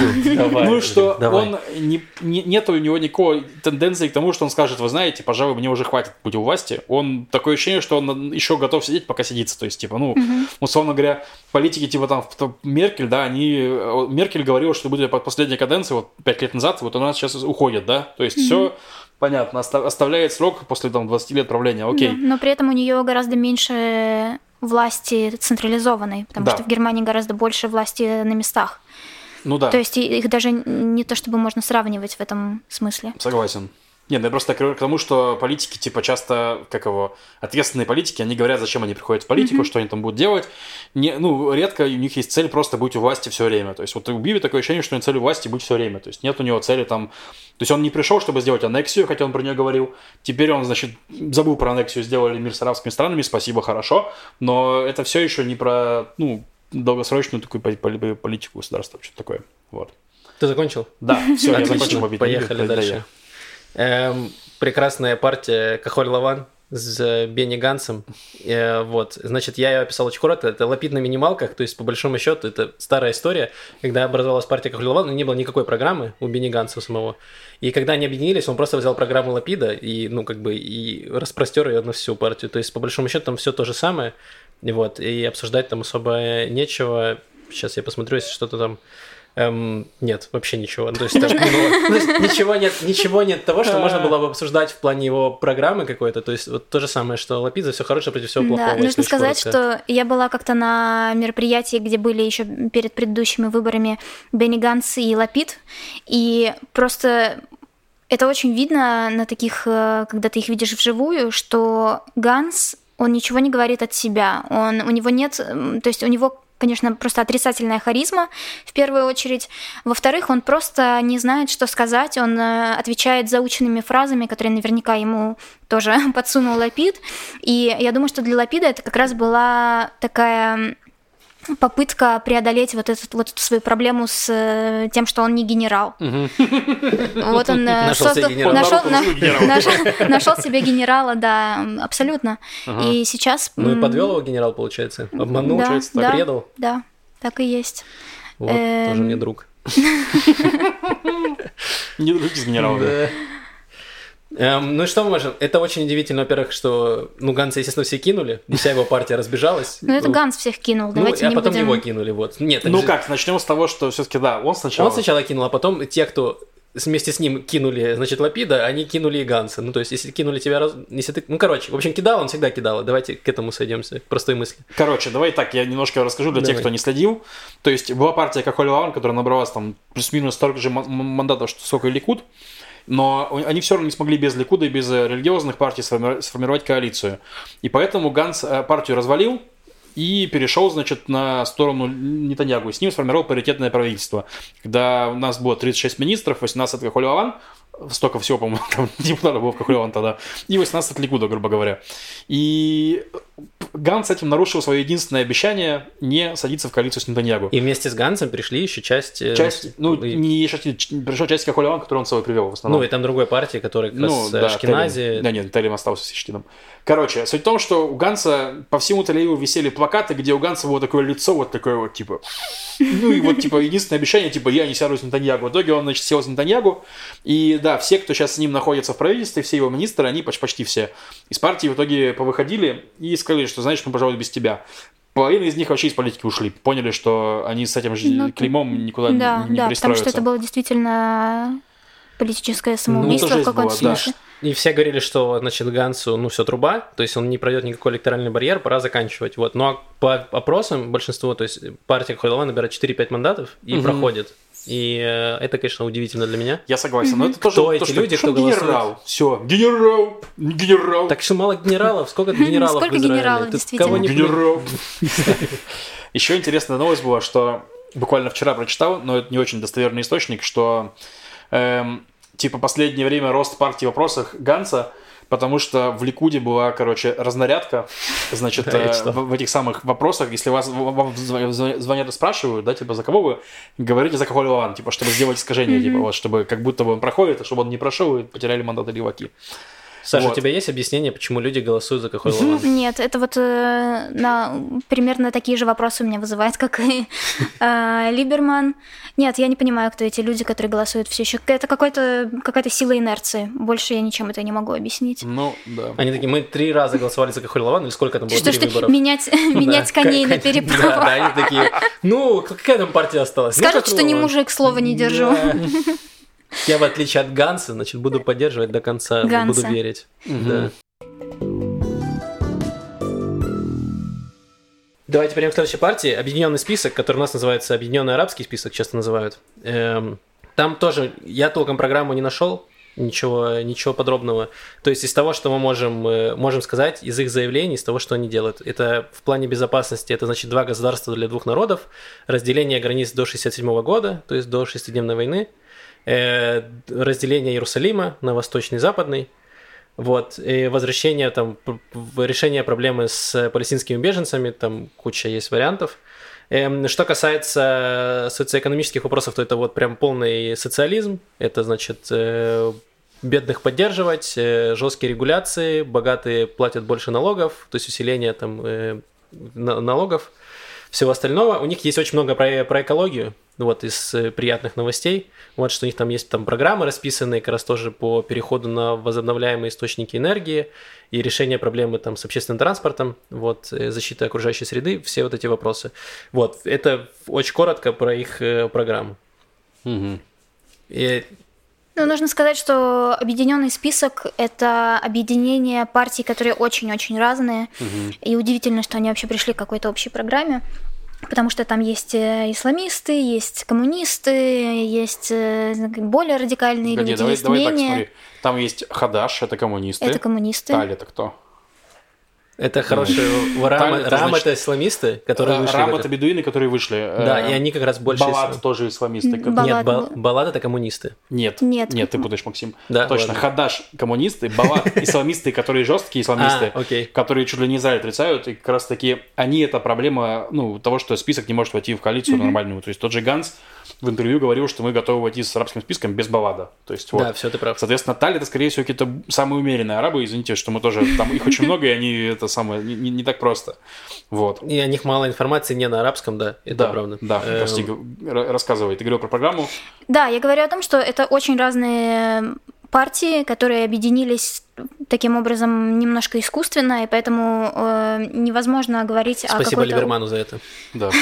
Он поднял порог с одного мандата минимальной партии или с двух там, да? Там было, нет, там было три, по-моему, было 3-14, а, или что-то такое, было три мандата, а он поднял до четырех. То есть раньше эти партии были все отдельно, и они отдельно проходили в Кнессет, и поэтому можно было как-то придумать какую-то коалицию с одной партией какой-то умеренной. А сейчас они, чтобы пройти электоральный барьер, они вместе объединяются. Но при этом они не только как бы проходят барьер, они еще и нормально так набирают, да, но... Да, в последнее время. Но это не сильно им а, помогает. э, Я имею в виду, что это не помогает э, арабскому населению, о чем мы говорили в начале. Э, Ну и в коалицию, естественно, они не входят и не собираются особо. И никто. Хотя я думаю, что сейчас это вот как раз это еще одна, еще один пример того, насколько Биби лучший политик, чем кто бы то ни было, потому что хотя левые партии всегда я не могу сказать, как ты, по-моему, сказал, что они там всегда вроде как заигрывали с арабскими. Ну, Мэрит старался, во всяком случае. Я думаю, что э, как бы некоторые левые партии на уровне риторики говорят, что мы там будем дружить с арабами, мы ничего не будем аннексировать, нужно угу. находить э, мирное соглашение, но не то, чтобы они прямо сотрудничали с mm. арабскими партиями израильскими. И, например, в Хадаш есть депутаты евреи, и сторонники mm-hmm. их евреи, и многие, ну не то что многие, но часть их электората это евреи. Точно так же, как, например, за Мерец голосуют некоторые арабы, mm-hmm. и сейчас и за Ликуд. Э, ни у кого не хватало, мне кажется, какой-то смелости или мудрости политической, чтобы действительно сказать громко, да, мы хотим э, строить, ну, может быть, не коалицию, да, но мы хотим сотрудничать с арабскими партиями, угу. мы будем заботиться о арабских э, жителях Израиля, и, ну, и с конфликтом тоже нужно что-то делать. Угу. Кахоль Лаван в самом начале что-то такое пытался говорить, но понял, что это слишком э, левачество. Так его, да, его за это как раз таки всю компанию атаковал Ликут, то есть, типа, что вот, арабы, да. Да, и вот что сейчас делает Ликут? Да.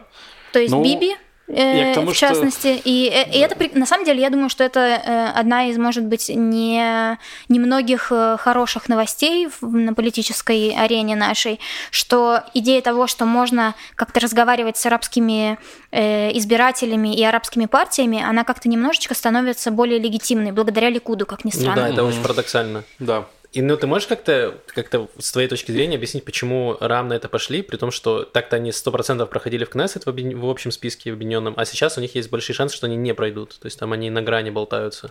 Ну, потому что я думаю, что э, это просто у них были переговоры с Ликудом, и Ликудом пообещал три короба, как всегда, и они, может быть, э, рассчитывали на то, что э, они получат какие-то дивиденды с того, что они поддержат Ликут даже в ущерб своим собственным партнерам, тем более, что э, арабский список всегда, накануне всех выборов, по-моему, всегда говорили о том, что он вот-вот распадется, потому что у них там тоже свои внутренние терки. Да, это не то, чтобы они там радостно объединились и пошли все вместе. Это, это процесс, который э, не беспроблемный, скажем так.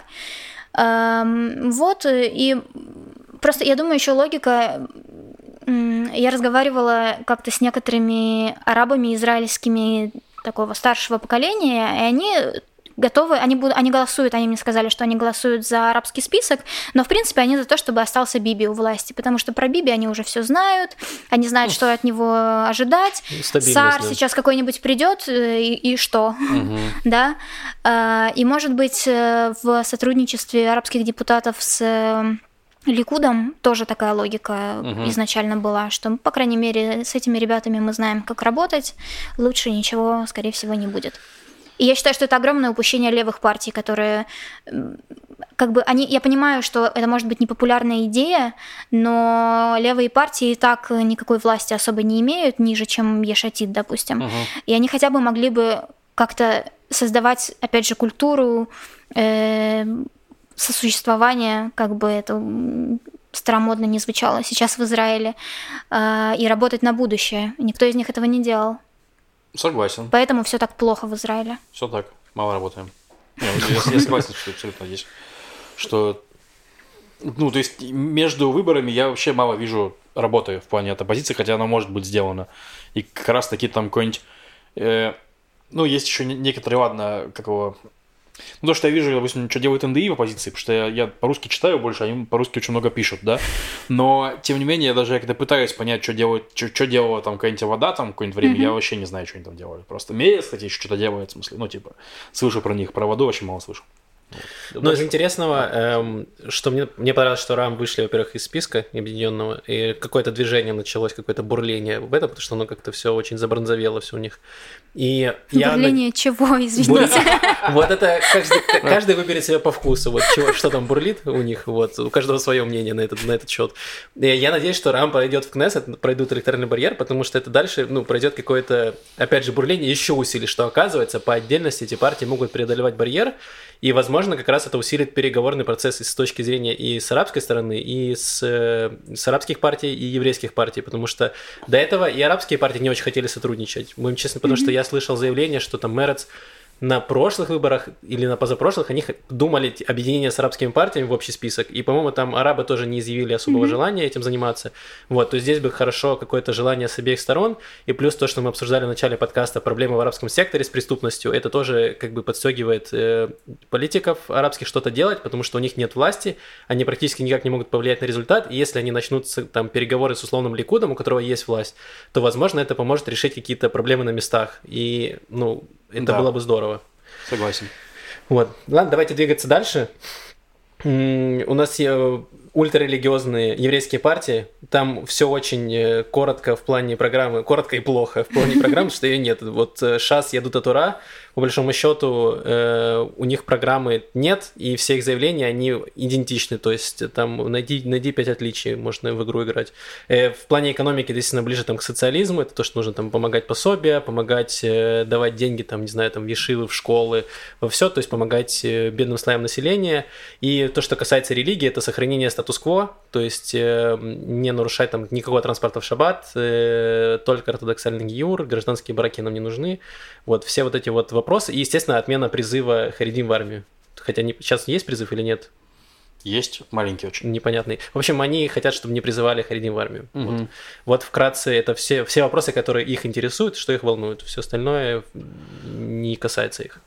Ну, религиозные партии традиционные союзники Нетаньягу по коалиции. А, пока, пока что они на словах от этого не отказываются. Единственное интересное движение есть в партии Яруда Тора, это mm-hmm. которая ашкеназская партия. Потому что там есть реально эти самые западные белые ашкеназы, которые недовольны Нетаньягу. Ну, в плане, mm-hmm. что он не, демократичный. Ух, там... белые, все недовольны. Ну, я к тому, что, типа, сефарды, сейчас, они это выходцы из восточных стран, которые здесь меньше времени, там, ну, и у них ситуация обычно сложнее, чисто в смысле, э, грубо говоря, то есть, типа, они, они разные социологические группы, ну, сефарские евреи, вот эти шкинадские евреи. То есть, они поэтому, да, там, Нетаньягу наш, там, Дери наш, все дела. Вот. А в Тора есть вопросики. То есть, там две партии, по сути, есть Агодат Исраэль и Дегера Тора. То есть, и вот у них сейчас сменился лидер, был э, самый, господи, кто он там был, Лицман из э, Агудат Израиль, а сейчас Гафни из Дагеля Тора. То есть, там тоже есть какие-то процессы, интересно, к чему это может привести. Но, тем не менее, не все, обе партии подписали бумажку, что якобы мы лояльны к Ликуду и подпишем, войдем в коалицию только с Ликудом. Ну, то, что они... и на я так читал, если я читал колумнистов разных и на иврите, и на русском, э, все говорят, что, типа, Харидим э, переметнутся только вот если будет один день правительства без Нетаньягу, вот, то Харидим такие, все, мы, пожалуй, возвращаем, мы, мы с вами теперь. То есть, потому пока. что им, в принципе, пофигу там на того, кто премьер, то есть у них идея, чтобы вот их минимальный поток требований, вот он сохранялся. Ну да, то, что я сказал, вот то, что в программе их интересует, даже экономика их интересует в меньшей степени, вот то, что касается религии государства, единственный аспект, ну, все да. остальное, в принципе, они готовы идти на любые ну, уступки. на то они религиозные партии. Идем дальше. Да, партия «Наш дом Израиль», он же э, партия Либермана, Виктор Либерман лидер этой партии. Значит, э, что у них заявлено в программе? Там еще были разные, несколько лет назад, э, претензии к партии, потому что программа на иврите и на русском очень сильно отличалась по некоторым вопросам, прям радикально. Вот. Но из того, что есть, программа, то, что, насколько я понял, на иврите была. Что касается вопросов безопасности, это обмен территориями. Это идея, которую Либерман еще с 2014 года несет. Там э, просто у него, я смотрел там картинки с картами, что, куда мы обмениваем, на что. То есть там он предлагает сохранить поселение, которое сейчас есть, и обменять территории, то есть отдать там кусок пустыни арабам, а забрать поселение, которое сейчас есть. Вот. Ну и то есть создание какой-то там автономии, сохранение автономии палестинской. Про два государства он, естественно, не заикается. И, э, что касается социоэкономики, это тоже то, о чем мы говорили, какой-то там умеренный капитализм. Э, но он делает аспект на то, что нужно помогать помогать там Алим Хадашим, нужно помогать активно пенсионерам, то есть это его электорат, там, пенсионеры, э, и также помогать там солдатам, то есть повышать их зарплаты и все остальное. И, естественно, и главный его аспект, которым занимается, это государство и религия, это то, на чем он выстроил последние там свои э, годы, его, его кампейн весь состоит это в том, что критиковать религиозные партии и говорить о том, что нам нужно не отделение государства от религии, что часто считается заблуждением. Все говорят, вот Либерман хочет отделить. Нет, он не хочет отделить, он хочет чуть-чуть там статус-кво немножко подвинуть. То есть это транспорт шаббат, это э, гражданские браки, и все он хочет сделать на, на локальном уровне. То есть если в Тель-Авиве хотят транспорт, он будет, в Иерусалиме не хотят, не будет. То есть какая-то такое, такая штука. И что касается э, экологии, там тоже у него есть немного, немного про это написано, что нужно приходить на возобновляемую энергию. Все эти базовые какие-то вещи. И в законодательной он тоже не очень нравится ему, что у бага, значит, может э, полностью за, закрыть какую-то любую инициативу, то есть нужны какие-то какие инструменты, чтобы обойти решение багаться. Угу. Вот в целом его программа. Про НДИ, мне кажется, важным сказать, что э, это как раз та самая партия, которая показывает больше, чем какая бы то ни была другая, что совершенно не важно, что у вас написано в программе, эм, это совершенно может никак не соотноситься с э, тем, как э, депутаты голосуют в Кнессете. Угу. И эм, Либерман, э, у него как бы две вот основные идеи, и он их ими жонглирует, да, когда ему выгодно. Это, значит, прижать арабов, э, уничтожить Хамас за 48 часов и э, вообще, ну, то есть упор на безопасность и на какое-то еврейское превосходство. Ну, это как раз такая э, правая, очень правая позиция. Да. Эм, и вторая его ключевая линия поведения – это вот против ультраортодоксов, э, против диктата религии якобы. При этом он прекрасно сотрудничал и с э, ортодоксами, и у него была возможность, в общем-то, прикончить Хамас за 48 часов, как он обещал когда он стал министром, министром обороны. обороны и ничего, в общем-то, не случилось. Ну, как это не случилось? Он ввел такое прекрасное понятие в израильском обществе, как стрельба по сараям. Это при нем появилось. То есть там была история, что Хамас сделал какую-нибудь а, ракетную атаку, а в ответ Сахал, типа, вместо того, чтобы бить по Хамасу, потому что, ну, объективно говоря, это сложно бить по Хамасу, они находятся там среди живых домов, mm-hmm. там ты убьет кучу людей, то есть, ну, типа, их ракета никого не убила, хамазовская, ну и наша мы сносим какое-нибудь там пустое здание, в котором нет никого, и говорим, что вот ударили по блокпосту Хамаса, то есть, ну, в таком ключе. Это называется стрельба, стрельба по сараям. Вот. Да, ну, то есть э, речь о том, что Либерман нарушает свои обещания примерно каждый раз, когда ему это удобно. Угу.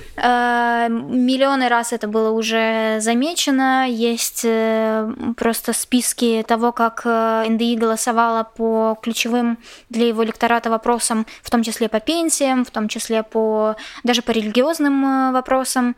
И очевидно, что Либерман хозяин своему слову залетел, ну, как да? он не оправдывает, говорит, что вот мы были в коалиции, у нас есть коалиционная дисциплина. То есть вот мы коалиционно решили, что мы, значит, не проведем закон там про транспорт шаббат, значит, мы тоже, нам это не нравится, но мы вынуждены голосовать. Ну, значит, это такая против. странная отмазка, как бы ну, зачем вообще за них голосовать тогда? Ну, то есть вообще зачем? Ну да, если они попали в коалицию, и там не провели ничего из того, что хотели, ну, хотя законно призывировали, что, ну, черт его знает. Ну, и вот как я тебе с точки зрения Либермана сейчас доношу, да. я не то чтобы особый фанат Либермана, хотя это на подкастах может показаться, я очень часто его упоминаю. Но это, если что, я просто троллю, ну, то есть сарказм, ирония, все этот. Эм, он говорит, что вот, нам надоело, значит, мы пытались как-то сотрудничать с ними, но мы поняли, что мы не можем, и мы вот вышли как раз из э, религиозных партий, из коалиции с ними, и сейчас мы, значит, никогда с ними не, не войдем, и это было удивительно для меня, потому что я был уверен, что Либерман, как только ему вот были там перевыборы, перевыборы, я думал, что в конце концов э, там Ликут что-то ему надает, и Либерман такой, ладно, все, я, я иду. Вот, а оказалось, что нет, он как бы показал какую-то принципиальность, что для него редкость. И я был удивлен как раз этому, что он сказал, нет, вот если там харидимные партии, я в коалиции не буду. И он не пошел по факту, и как раз немножко дало рост его партии, потому что он там набирал 4-5 мандатов, сейчас у него 7-8, вот. И то есть какой-то рост, и тут он показал какую-то, ну, какую-то позицию, принципиальность, и да, ну... Ну, то есть по сравнению с Бенни Гансом он еще ничего. Да, ну, на самом деле, да. Как, как выяснилось. И смотрите, ну, у НДИ, мне кажется, их электорат из двух частей состоит. Первое – это старые, значит, русскоязычные чуваки, которые вот и для них говорят про социоэкономику, про пенсии и прочее, то есть, ну, они, в принципе, голосуют за НДИ, потому что, ну, всю жизнь голосовали за НДИ. И те, кто прям вот их, те люди, у которых прям пригорает от религии. Это есть и израильтяне, которые прям пригорают от религии натурально. Потому что самая антирелигиозная партия это сейчас НДИ. То есть они прям говорят очень жесткие вещи про религию. Мое мнение как раз таки, ну, что НДИ очень вредные для общества в принципе, люди, потому что они, ну, реально, они, то есть, ну, грубо говоря, в чем, ну, то есть, проблема у ультраортодоксов не в том, что они религиозные, а в том, что они получают, что хотят, потому что без них у Нетаньягу не будет коалиции, то есть, он им дарит конфетки, а пока ты даешь человеку конфету, он тебе будет их брать, как бы, то есть, и да. просить больше. При этом он есть... дарит конфетки политикам, а не сообществу. Сообщество, я думаю, что выиграло бы от того, чтобы э, их политики получали поменьше. Ну, типа, да, там в том, просто... В том числе в, во время эпидемии. Да, там, в принципе, у Харидим очень много накопилось проблем, которые тоже не решаются. Ты, ты про это говорила mm-hmm. правильно. Там и с жильем, и с вообще совсем. То есть там нужно эти проблемы, во-первых, признать, что да, у нас есть проблема, что мы там мало зарабатываем, что у нас там мало там этого, у нас не, не, нет жилья там и так далее. А потом их решать. Вместо этого, когда кто-нибудь пытается на них указать, эти политики говорят, это, это антисемитизм, вот, мол, в таком ключе, и ничего не дают сделать. То есть там прям много минусов. Поэтому эти люди, разумеется, идут голосовать за, за, за, за Либермана. Вот. А я что-то еще хотел сказать про это. Ну, ты хотел сказать, мне кажется, что риторика направлена именно против религиозных, и да, это разрушает... Да. Э, то есть это, мне кажется, создает больше ненависти в обществе, которой могло бы и не быть, да. Конечно. То есть дело, религиозные люди тоже, в общем, мне кажется, жертвы в этой во всей истории в отличие от религиозных партий. Да, согласен полностью. И я к тому, что это очень сильно бьет по русскоязычной тоже этой самой строте, потому что, ну, грубо говоря, реально, я прям общался с большим количеством новых репатриантов, они тоже этим отравлены. То есть именно они ненавидят не то, что партия, они ненавидят конкретно Харидим. И это очень плохо, mm-hmm. мне кажется, очень плохо ненавидеть людей. Это как ненавидеть русских за что не русские, в смысле, как тоже не ну, или русскоязычные, пардон, в смысле, не, не про нацию, про, это, ну, скорее про угу. язык, там, родину и прочее. То же самое ненавидеть харидим, за то, что не харидим, похожие вещи. Вот. И последнее, что хотел сказать Харидим, ну, ну, про Либермана, да, что согласиться, с Максом, что, ну, его позиция он прям непримиримый в последнее время. Не сяду с ортодоксами, не сяду с ортодоксами, то есть, ну, вот, не садится. Непримиримый Либерман, так и запишем. Непримиримый Либерман, да. Эм, давайте Идем дальше к Мерицу. Да, ехать. Партия Мерец, такая самая левая, наверное, партия в Израиле.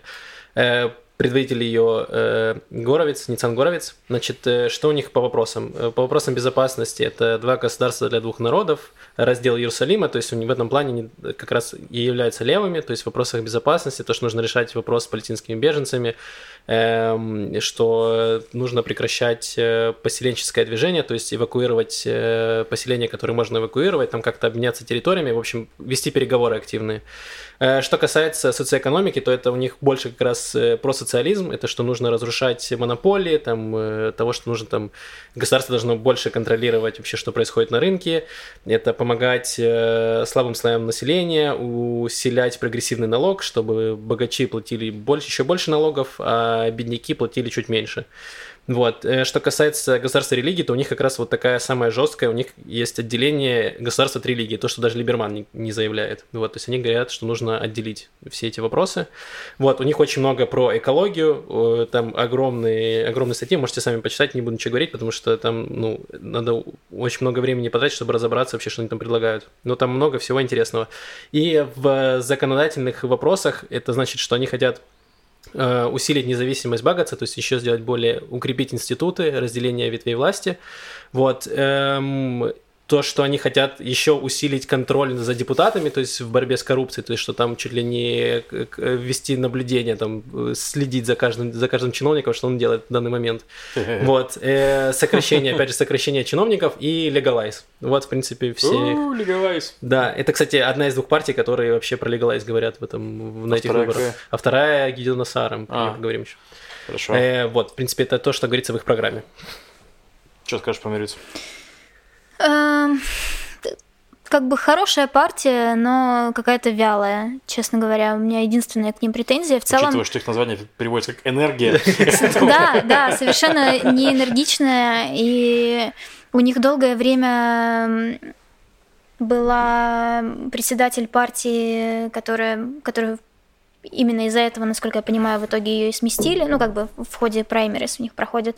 И с тех пор была э, что Тамар Занберг, что Горовец сейчас, мне кажется, они просто сменяют друг друга, ничего не привнося в партию, и партия, в общем, стоит на месте, что э, объяснимо в том смысле, что они очень далеки от власти, максимально, может быть, далеки от власти, так что не так много чего они могут сделать, но с другой стороны, они ничего и не делают.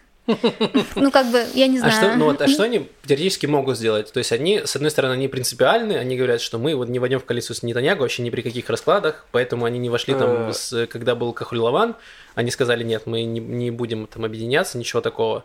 Вот, и, то есть они достаточно принципиально, то есть и что, что они могут сделать? Они пытаются какие-то законы проводить, то есть они там закон про запрет э, конверсионной терапии, mm-hmm. там э, про ЛГБТ вопросы, то есть поддержку ЛГБТ-сообщества, там про транспорт они что-то пытаются делать, ну, насколько у них позволяет возможности. Ну да, я mm-hmm. думаю, что это проблема не столько партии, сколько системы, которая mm-hmm. у нас сложилась.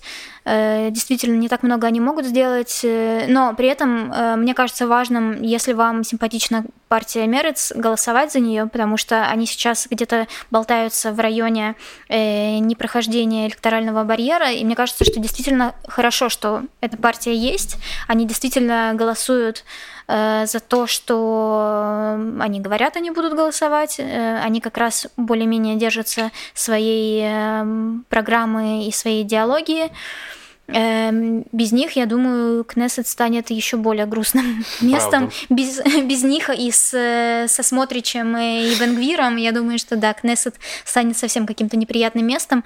Поэтому, если вам близка партия Мерец, э, я думаю, что имеет смысл за них проголосовать, не ожидая, что это что-то сильно изменит. Прямо так. сейчас.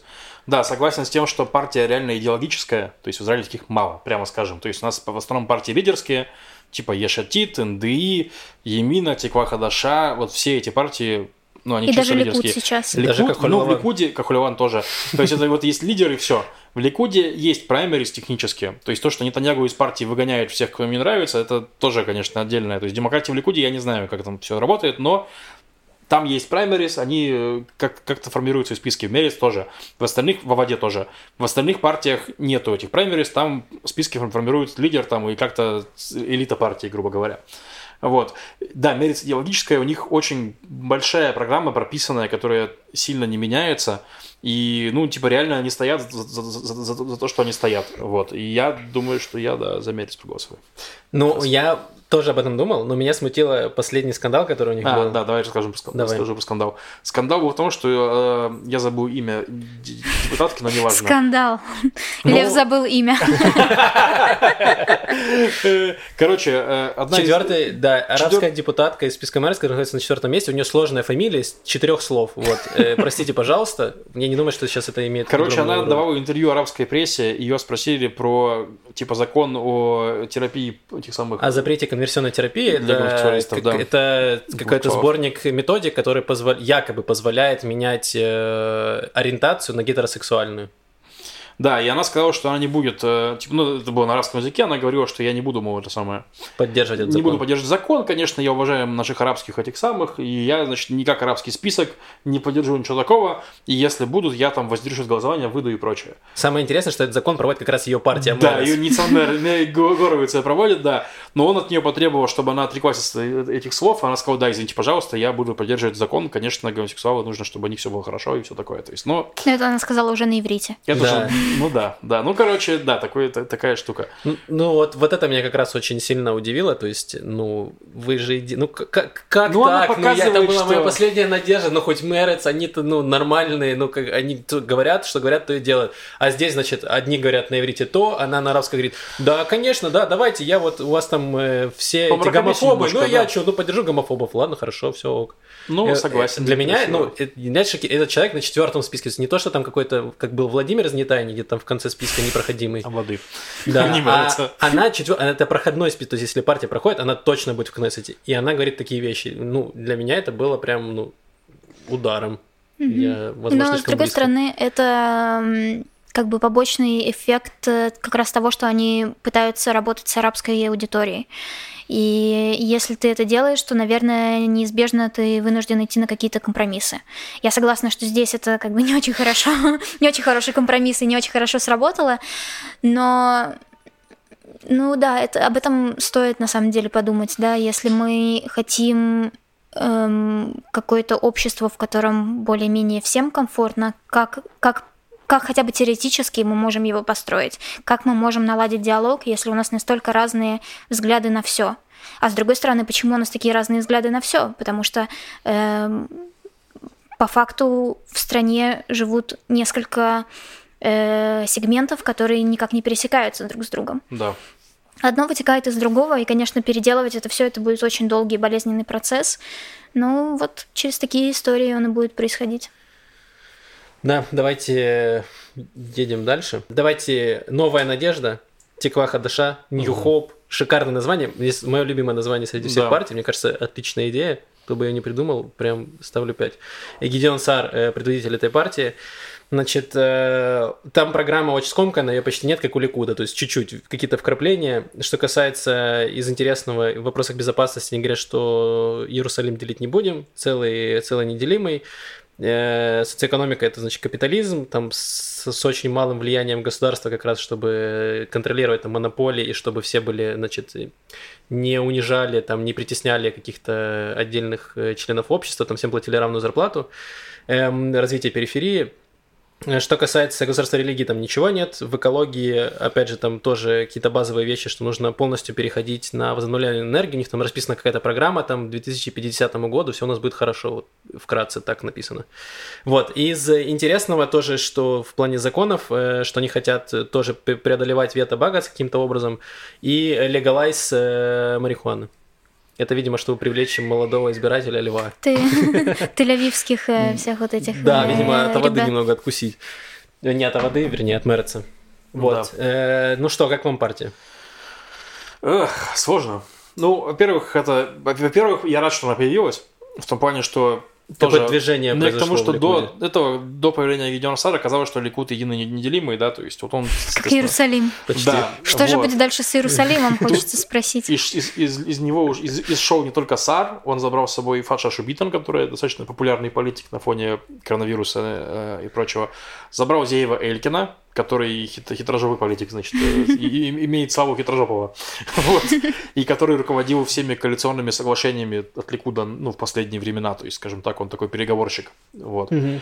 Э, Ну и, в общем, опытный политик, будем честны. И я тоже, я, если честно, думал, что он прям бибист, ну, потому что он с Нетаньягу был там во многом, и, допустим, когда Нетаньягу делали операцию, он был сменным премьером, то есть в таком ключе. Но вот он решил, что все, типа, сказал, что Би- Биби перестал меня слушать, и да. Короче, в чем прикол этой партии, что они вышли из Ликуда и ничего не делали просто то- такого прям значимого. То есть, как я себе представляю, когда кто-нибудь, ну, то есть, условно говоря, они хотят ск- сказать, что Нетаньягу плохой, нужно голосовать за нас, потому что Нетаньягу уже не тот.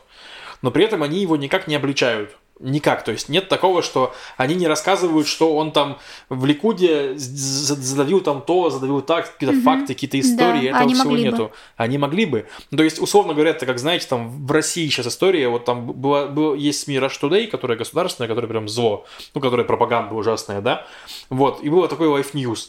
Потом Life News загнулся, и сейчас есть СМИ База, которую делают чуваки из Life. И База, она вроде такая не политизированная, она рассказывает про все, кроме политики. Но почему его не принимают это СМИ? Потому что эти чуваки, которые бывшие пропагандисты, да, они не вышли с деятельным раскаянием. Они не сказали, что вы знаете, мы там пропагандировали вот так, вот так, вот так, вот так, государство нам спускало вот такие вот заказы, а теперь мы не с ними. И то- так они этого не сделали, да, то такое ощущение, что на самом деле-то вы все еще с ними. Вы все еще берете от них деньги, вы такие же пропагандисты, как и были, грубо говоря. И здесь вот такая же история, что где история? Где истории, Сар? Где эти охренительные истории о Нетаньягу? Так, даже говорил, собственно, Элькин, забыл Так. фамилию. Э, он же- Элькин. Элькин, может быть. Э, я уже Элькин. все, у меня перемешали все эти политики, там в голове э, танцуют просто. Э, Элькин же, когда уходил из, э, из партии, он же давал заявление, значит, э, Нетаньягу там крыша поехала, Да. он вообще не этот, я вам все расскажу, всю правду. И все, и Элькин типа исчез. Вот где, что, какие Где заявления. правда, Илькин? Где правда? Никто ничего не говорит. Это очень странно, это вызывает сомнения, потому что я, как и Лев, был очень рад, что э, Саар, значит, сделал отдельную партию, что какие-то движения произошли не только в объединенном списке, но еще и в Ликуде что-то происходит. И я думал, ну сейчас мы узнаем, что, что, как, где. А они, никакой предвыборной кампании, весь их кампания заключается в массовой рассылке смс-ок. Все. Ну, то есть, ну, come on, ребята, ну, что-нибудь дайте, что обсуждать, что делать. Ничего нету, ничего не обсуждают. То есть, зачем мне голосовать вот за Саара? Я не вижу, ни, не нахожу ни одной причины. То есть, он не дает ни одной Как же причины. легализация марихуаны? Ну, за да. не голосуют. Ну, в смысле, вот и дело, что почему Сара? И да, и это видно было, что к ним была большая надежда, что у них было после только объявления Сара там было 20 мандатов. Ну, 20 это окей много. У нас всегда партия, когда он только там выходит, на нее надежды всех вообще. Так типа, вот, людей. если бы он что-то вливал, он бы укреплял эти 20 мандатов, возможно, бы дальше рос. А поскольку он ничего не делает, люди такие, ну окей, а дальше? Ну вот новая Ну. надежда, а дальше что? Ну, Да, и в последнем вопросе у них еще 9. Это уже прям мало, скажем так. То есть они из 20 это уже к Либерману 9. туда уже Ну, течет. типа да, то есть, вот. Что думаешь про них? Да, я думаю, что это очень сомнительная история. Я боюсь, что это будет как э, уже случилось с Кахлоном, когда он тоже, в общем-то, высказывался против Биби, против Биби, а потом они радостно объединились в объятиях друг друга. И говорят, что это было изначально такой продуманный трюк, чтобы всех, э, всех, кто не любит Биби, переместить на Кахлона, а потом раз и, и соединить. Эм, возможно, здесь такая же история. Возможно, просто он э, не имея никаких договоренностей, но все-таки пытается эту дверь оставить открытой, чтобы в случае чего присоединиться, если позовут. Эм, в любом случае это не очень хорошо. Эм, хотя, с другой стороны, он, мне кажется, очень принцип... э, не принципиальным, не принципиальным политиком, не, поймите меня неправильно, э, политиком, который подает, подает действительно надежду, и его можно себе представить э, следующим премьер-министром, потому что это человек, который человек правых взглядов, он в чем-то более даже радикален, чем Биби или Кут опытный, не пришел ниоткуда. Э, в общем, все это играет на него. Если он сможет этим воспользоваться, то э, хорошо для него. Я не уверена, что это хорошо для Израиля, скажем так, но я думаю, что потенциал у него был, может быть, есть.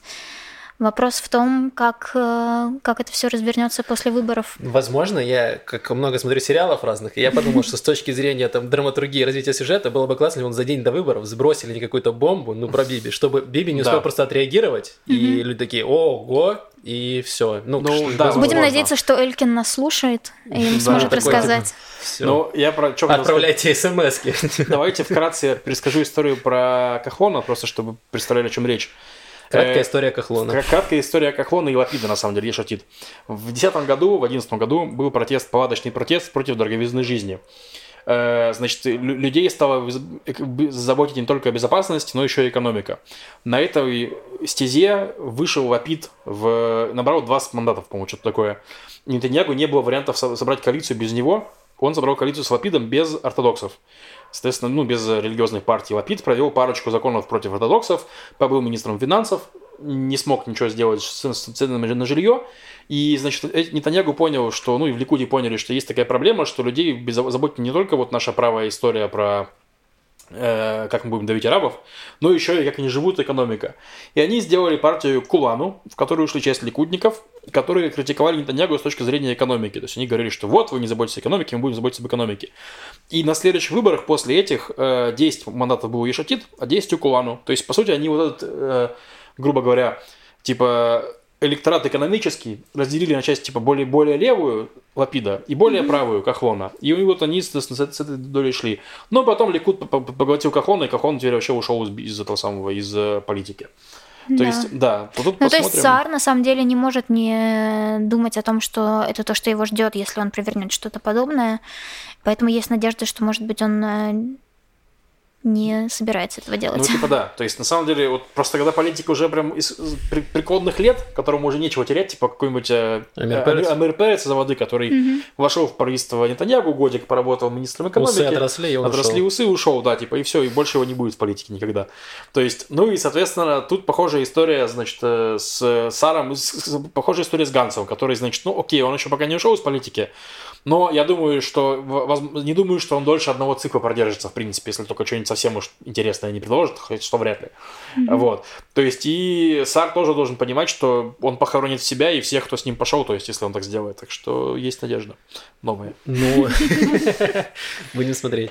Э, давайте дальше про э, партию Авода. Да, могу я рассказать. Да, расскажи, пожалуйста. Авода. Э, Авода – это партия, старейшая партия в Израиле. Все отцы-основатели были в Аводе, Бен-Гурион, э, все вот эти вот ребята. И поэтому с ней у израильтян тоже связаны всякие ностальгические чувства. И есть люди, которые голосуют за Аводу, э, потому что родители голосовали. Дедушки и прадедушки. Дедушки и прадедушки, да. А, но с тех пор Авода сильно сдала прямо скажем, и по мандатам э, и по тому, что они предлагают и о чем они говорят идеологически. Если раньше это была такая классическая социалистическая партия за права рабочих, за налогообложение богатых э, в угоду бедным, за социальные программы и так далее, и так далее, то в последние годы было не очень понятно вообще, что такое вода, э, да и никому не было особо интересно, потому что голоса, которые они набирали, были довольно незначительны. И в итоге что произошло? В, последнем, э, в последнее правительство два человека из-за воды э, решили присоединиться к правительству Нетаньягу. Что... Ну, там не воды из Гешера, в смысле, нет? Или ты про Перец говоришь? Да, Перец а, и ну, да, Ицек да. Шмули. Да, а Шмули да, это, кстати, человек, который поднялся как раз на вот этих э, протестах 2011 года. А, Он а. был социальным активистом. И же был и главой потом... профсоюза был или что-то такое, нет? Может быть. Но okay. вот он о нем заговорили в первую очередь после этих протестов, и он, казалось бы, такой был человек за народ и за все такое, и вот присоединился к правительству Нетаньягу. Единственное, по-моему, кто не присоединился к правительству Нетаньягу, это Мираф Михаэли. Uh-huh. Это такая очень принципиальная женщина, которая уже э, в Кнессете последние лет восемь, мне кажется, э, в Аваде. И она не присоединилась к правительству, она осталась в оппозиции, она критиковала своих же собственных э, коллег, которые это сделали. И в итоге на праймерис она победила, и теперь она руководитель э, как бы председателя воды. Э, первое, что она сделала, это, собственно, выгнала из партии, ну, то есть она поставила ультиматум, либо вы выходите из правительства, либо вы выходите из партии. И э, Шмули и Перец, в общем-то, больше не часть воды. Угу.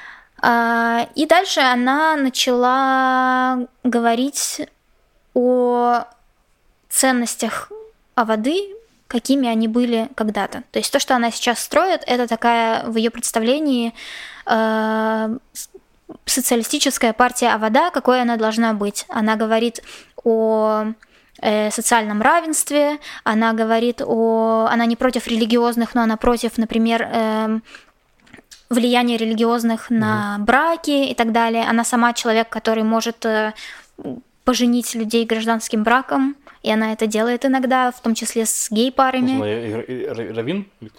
Ну, она не равин, но я думаю, что она прямо это делает в гражданском каком-то а, формате, окей. который признается, может быть, в Тель-Авиве. Может быть, только на Флорентине.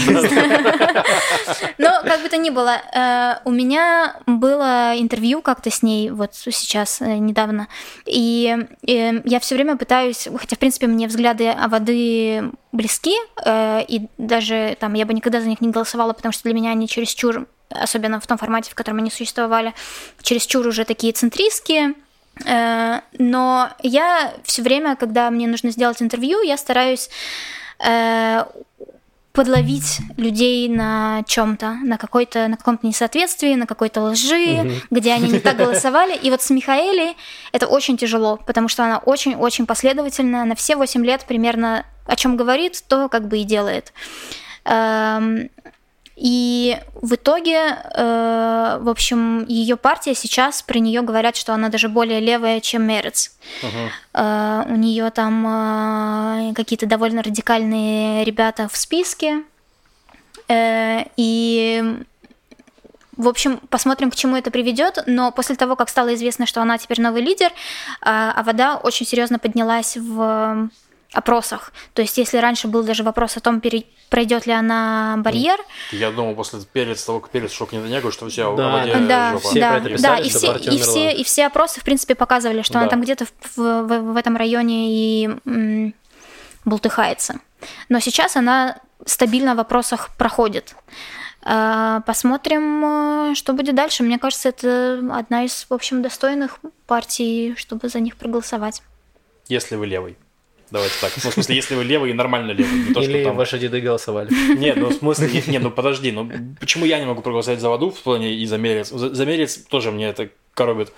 То есть их взгляд на экономику, он э, для меня абсолютно полное дерьмо. То есть, ну типа, невозможно ничего строить. Идеи равенства, все нормально. Идеи там ограничения религии, все хорошо. Права рабочих, в принципе, тоже нормально, но э, с экономикой, короче, Ну а что тебе там А? смущает? Что тебя там смущает? Ну, в плане э, повышения налогов, повышения профсоюзов, то есть все, все вот это Ну, вот. там это налоги же повышают там, хватает. там просто для супер богачей. Но если ты, ну, если ты планируешь получать, конечно, там э, 100 тысяч в месяц, то, наверное, да, по тебе это ударит. Или ты будешь получать богат... большое наследство туда. Э, Ну да. На самом деле, почему обычно все левые партии в мире, в принципе, ну как бы в западном мире, скажем так, они всегда говорят о повышении налогов. В Израиле об этом не говорят. Действительно говорят только о каких-то экстремальных случаях. Почему? Потому что в Израиле при правом правительстве уже 77 Да. года и так огромные налоги. Да. Огромные налоги. Э, вопрос в том, когда об этом заходит речь, для меня, например, куда эти налоги идут. Я считаю, что прогрессивная шкала это прекрасно. Я считаю, что если ты получаешь много денег, то это нормально, что ты государству и обществу отдаешь часть из них. Эм, Но за это люди хотят что-то получить. И что они хотят получить, это либо как бы хорошие школы, хорошее образование, хорошая медицина, о чем обычно идет речь, либо построить э, поселение очередное, или дать новые гранты религиозным, э, или там еще какую-нибудь стену возвести, э, о чем идет речь в Израиле, как правило. Да, то есть у нас это парад- парадоксальная довольно-таки ситуация, когда, имея правое правительство уже очень долго, мы тем не менее платим огромные налоги. Да, это правда. Ну, ладно, я не, не, не буду сейчас спорить э, в плане того, что ты говоришь, я поддерживаю, конечно. То есть для меня что такое экономическая программа? Дробить монополии, делать больше конкуренции, вот все это типа, да, поддерживать какие-то нап- направления в бизнесе, поддерживать какие-то, ну, то есть, условно говоря, там, переход женщин в IT, переход харидим в IT, это нужно поддерживать, нужно тратить деньги, потому что это в будущем даст нам налогов больше, то есть, ну, вот, все эти истории, то есть, э, правая идея о чем говорит, расширяем пирог, типа, то есть, левая идея говорит, давайте усреднять там куски, то есть, ну, короче, ладно, давайте не будем распорить. Но здесь же, опять же, как мы говорили, еврейский капитализм, еврейский Да. социализм, здесь Да, все да, да, да, намешано. да, это правда. И это здесь правда. очень... Ты сейчас сказал про налоги, и я думал, что, блин, в натуре, че я, с кем я, кого, налоги все, налоги, уж пришел там, э, ладно. В любом случае, мы понимаем, что мэрец никогда в жизни не смогут поменять налоги. То есть им нужно столько, вернее, вода и мэрец вместе, они не смогут ничего сделать, потому что тебе нужно собрать огромную коалицию, чтобы все в этой коалиции прям поддерживали этот проект. Но вот Авода, сложно. Мерец, Ешатит и арабы могут. Ну да, ну Но, это, но раска- сейчас это не... У Ешатит и у Мереца водой есть разные идеи. То есть Лапид вообще говорит, что прогрессивный налог типа не нужен. Вот.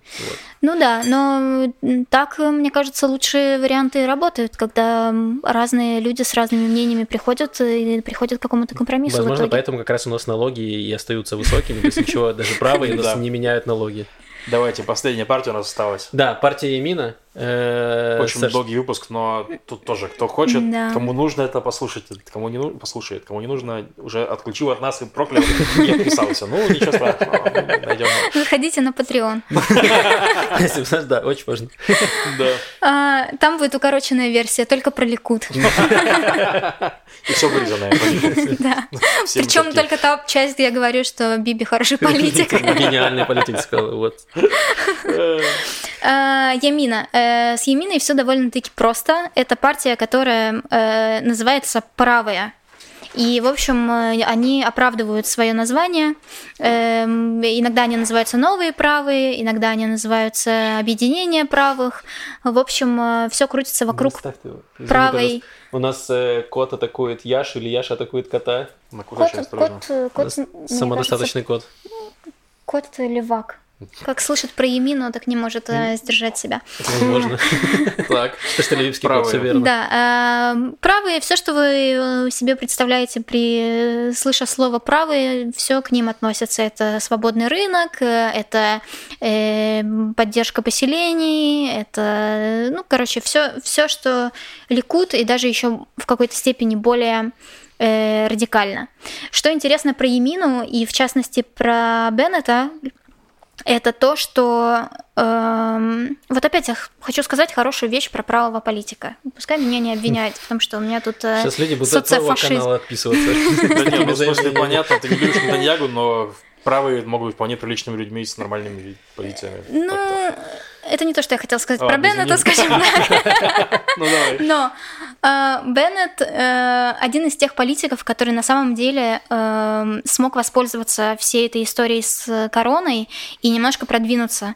И вот это вот то, что я не понимаю про левых в Израиле. Просто уже год идет огромный протест против Биби, но который на самом деле социальный протест, в том числе против э, ограничений, карантинов, против э, э, того, что бизнес не может работать, и против э, бессмысленной политики по его поддержке. Мгм. Это же просто вот волна, которую, если ты левый политик, бери э, и седлай. И... Ну, нужны идеи для этого, у них нету. Что-то Но такое. они, они даже не могут, понимаешь, все идеи там на самом деле. Они даже не могут приехать на улицу Бальфура и там как-то хотя бы присвоить себе эти идеи. Но вот Беннет, он, э, он как раз из тех людей, который смог этим э, воспользоваться, и он предложил свою программу по выходу, в общем-то, из кризиса э, и по решению экономических проблем. Программа ужасная, но она есть. Ну, как бы она есть, и, по крайней мере, политик э, думает о том, как ему дальше жить. Э, Это в условиях э, израильской политики, честно говоря, не может не вызывать э, какого-то уважения. Про программу хочу рассказать. У него есть план, который называется «Сингапурский план». Это очень смешно. Это вот, знаете, как будто бы эм, последние 40 лет э, Беннет э, проспал и не знал, что в мире происходит. Даже упоминает в своем плане экономику Рейгана и призывает и Маргарет Тэтчер, и призывает примерно то же самое устроить э, в Израиле. Что это значит? Это значит в первую очередь э, уменьшить налоги крупного бизнеса и сверхбогатых людей. То есть все прямо противоположное тому, что говорит Авада и Мерец. Эм, Его логика такова, что если корпорациям э, и богатым хорошо, то они нанимают больше людей, и это все вроде как помогает восстановлению экономики. Но известно, и были многочисленные исследования, и недавно было опубликовано исследование эм, Лондонского королевского колледжа, по-моему, которая как раз э, рассмотрела, к чему такая политика приводит на протяжении там 40 лет или, или какого-то ну, нескольких десятилетий, включая 80-е. Эм, И, в общем, везде результаты одни и те же, что э, такая политика приводит к тому, что богатые становятся богаче, э, корпорации становятся все больше, они заглатывают э, мелкий бизнес, средний бизнес, им всем хорошо. Это никак не влияет на экономический рост, это никак не влияет на, на безработицу, как ни странно. Ну, то есть это немножечко влияет, но в именно статистически это не имеет смысла даже об этом говорить, настолько это мало. Э, На что это влияет, так это на уровень э, неравенства. А в Израиле это и так огромная проблема. И сейчас в, в, в эпоху коронакризиса, и когда все думают, все страны, да, в одной и той же, в принципе, лодке, и думают, как с этим э, как с этим справляться.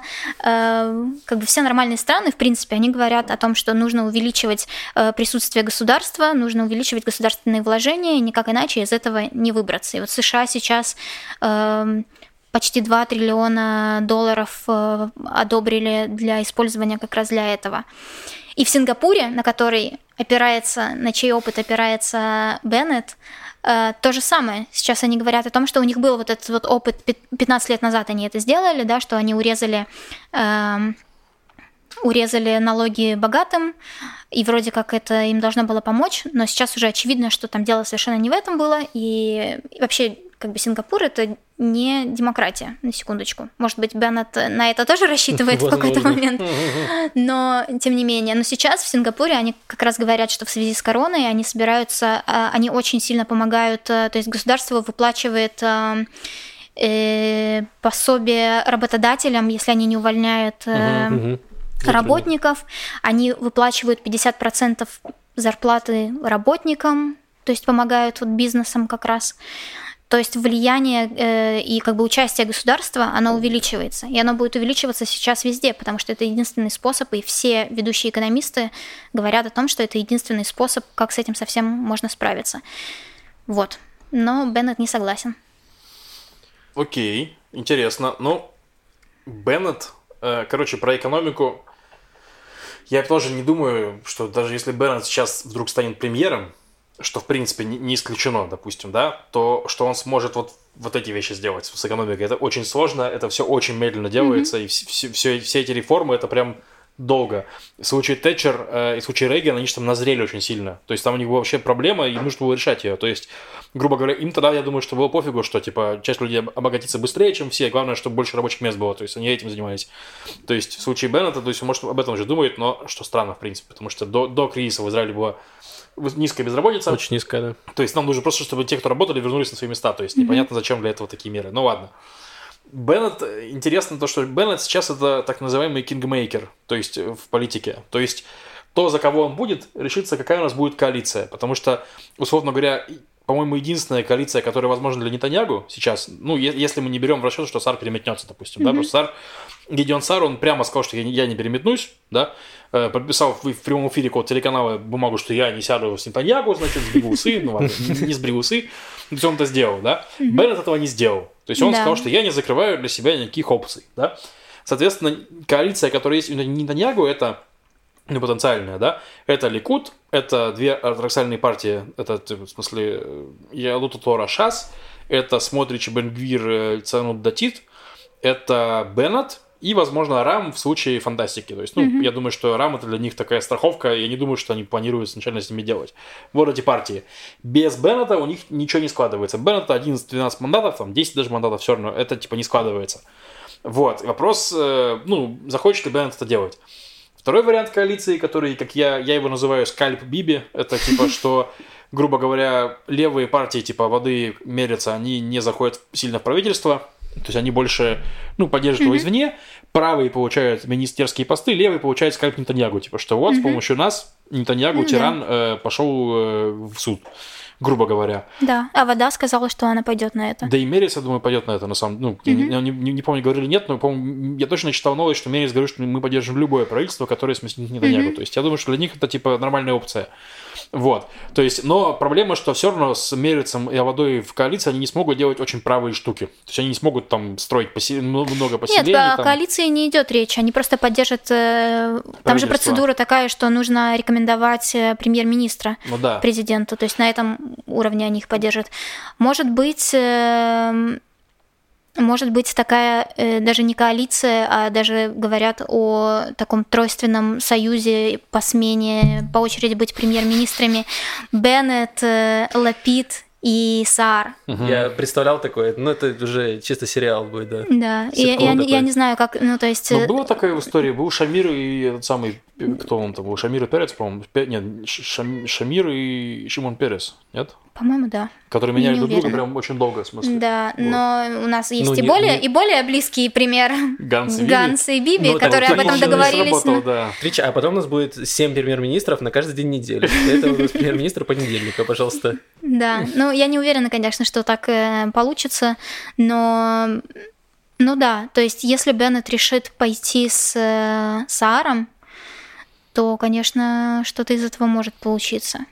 Ну, суть в том, что просто, типа, в чем риски для Беннета, в чем, точнее, в чем, какие могут быть мотивации, да?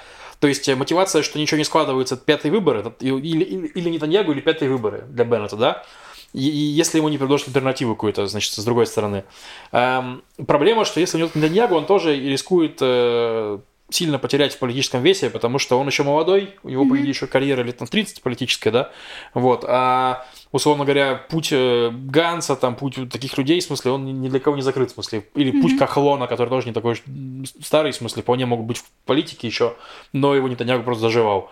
То есть, и он набрал всю свою популярность на том, на, том, ну, на критике правительства, о том, что mm-hmm. ну, плохо рулило коронавирус. Вот ты правильно говоришь, что ну, ну, набрал очки на коронавирусе зайдя в правительство Нетаньягу, он это все немножко похоронит и предаст. То есть, ну mm-hmm. и посмотрим, на самом деле. Это вот, вот это главная, мне кажется, интрига, за кого впряжется Беннет в итоге, типа, и Почему? Вы недооцените Нетаньягу. Если он договорился с арабами, с Беннетом уж как-нибудь договориться. И я просто уверен на 100%, что... Премьером будет Биби? Да, что Биби станет премьером. Вот мы с Львом уже давно поспорили на это. На пиво. И я все еще уверен... Ну, то есть, как бы мне самому не хотелось, чтобы Биби сместили, но я не верю, что это произойдет, по крайней мере, в ближайшее время. Я вот чувствую, что смещение Биби произойдет как раз в такой момент, когда все говорят, я уже не верю, что это случится. То есть как в фильмах, Я- когда уже надежды не будет, Да. когда все будет Когда же плохо. даже новая надежда умрет. Да. Новая, новая надежда. Пришла новая, новая надежда. Партия Рам. Мансур Аббас. Да, да. Кстати, неизвестно еще, что нас ждет Вообще после. непонятно. Так что, да. эм, Что мы можем сказать? Что нужно, во-первых, прийти на выборы 23 числа. Обязательно, проголосовать. да, если вы имеете право, то, пожалуйста, за любую партию, хоть за Биби, хоть не за Биби. Кроме Ну, Единой России. Ну, если вы найдете списки здесь, будет интересно, конечно. Э, вот, очень важно проголосовать. Можете голосовать за кого угодно. В описании, во-первых, будет ссылочка, где вы сможете прочитать про каждую партию, выбрать, что вам больше нравится, и на иврите, и на русском. Э, вот, что еще? Вы определились, за кого будете голосовать? Ну, слушай, я, скорее всего, проголосую за Мерец, потому что я не хочу, чтобы они не прошли барьер, то есть, вот.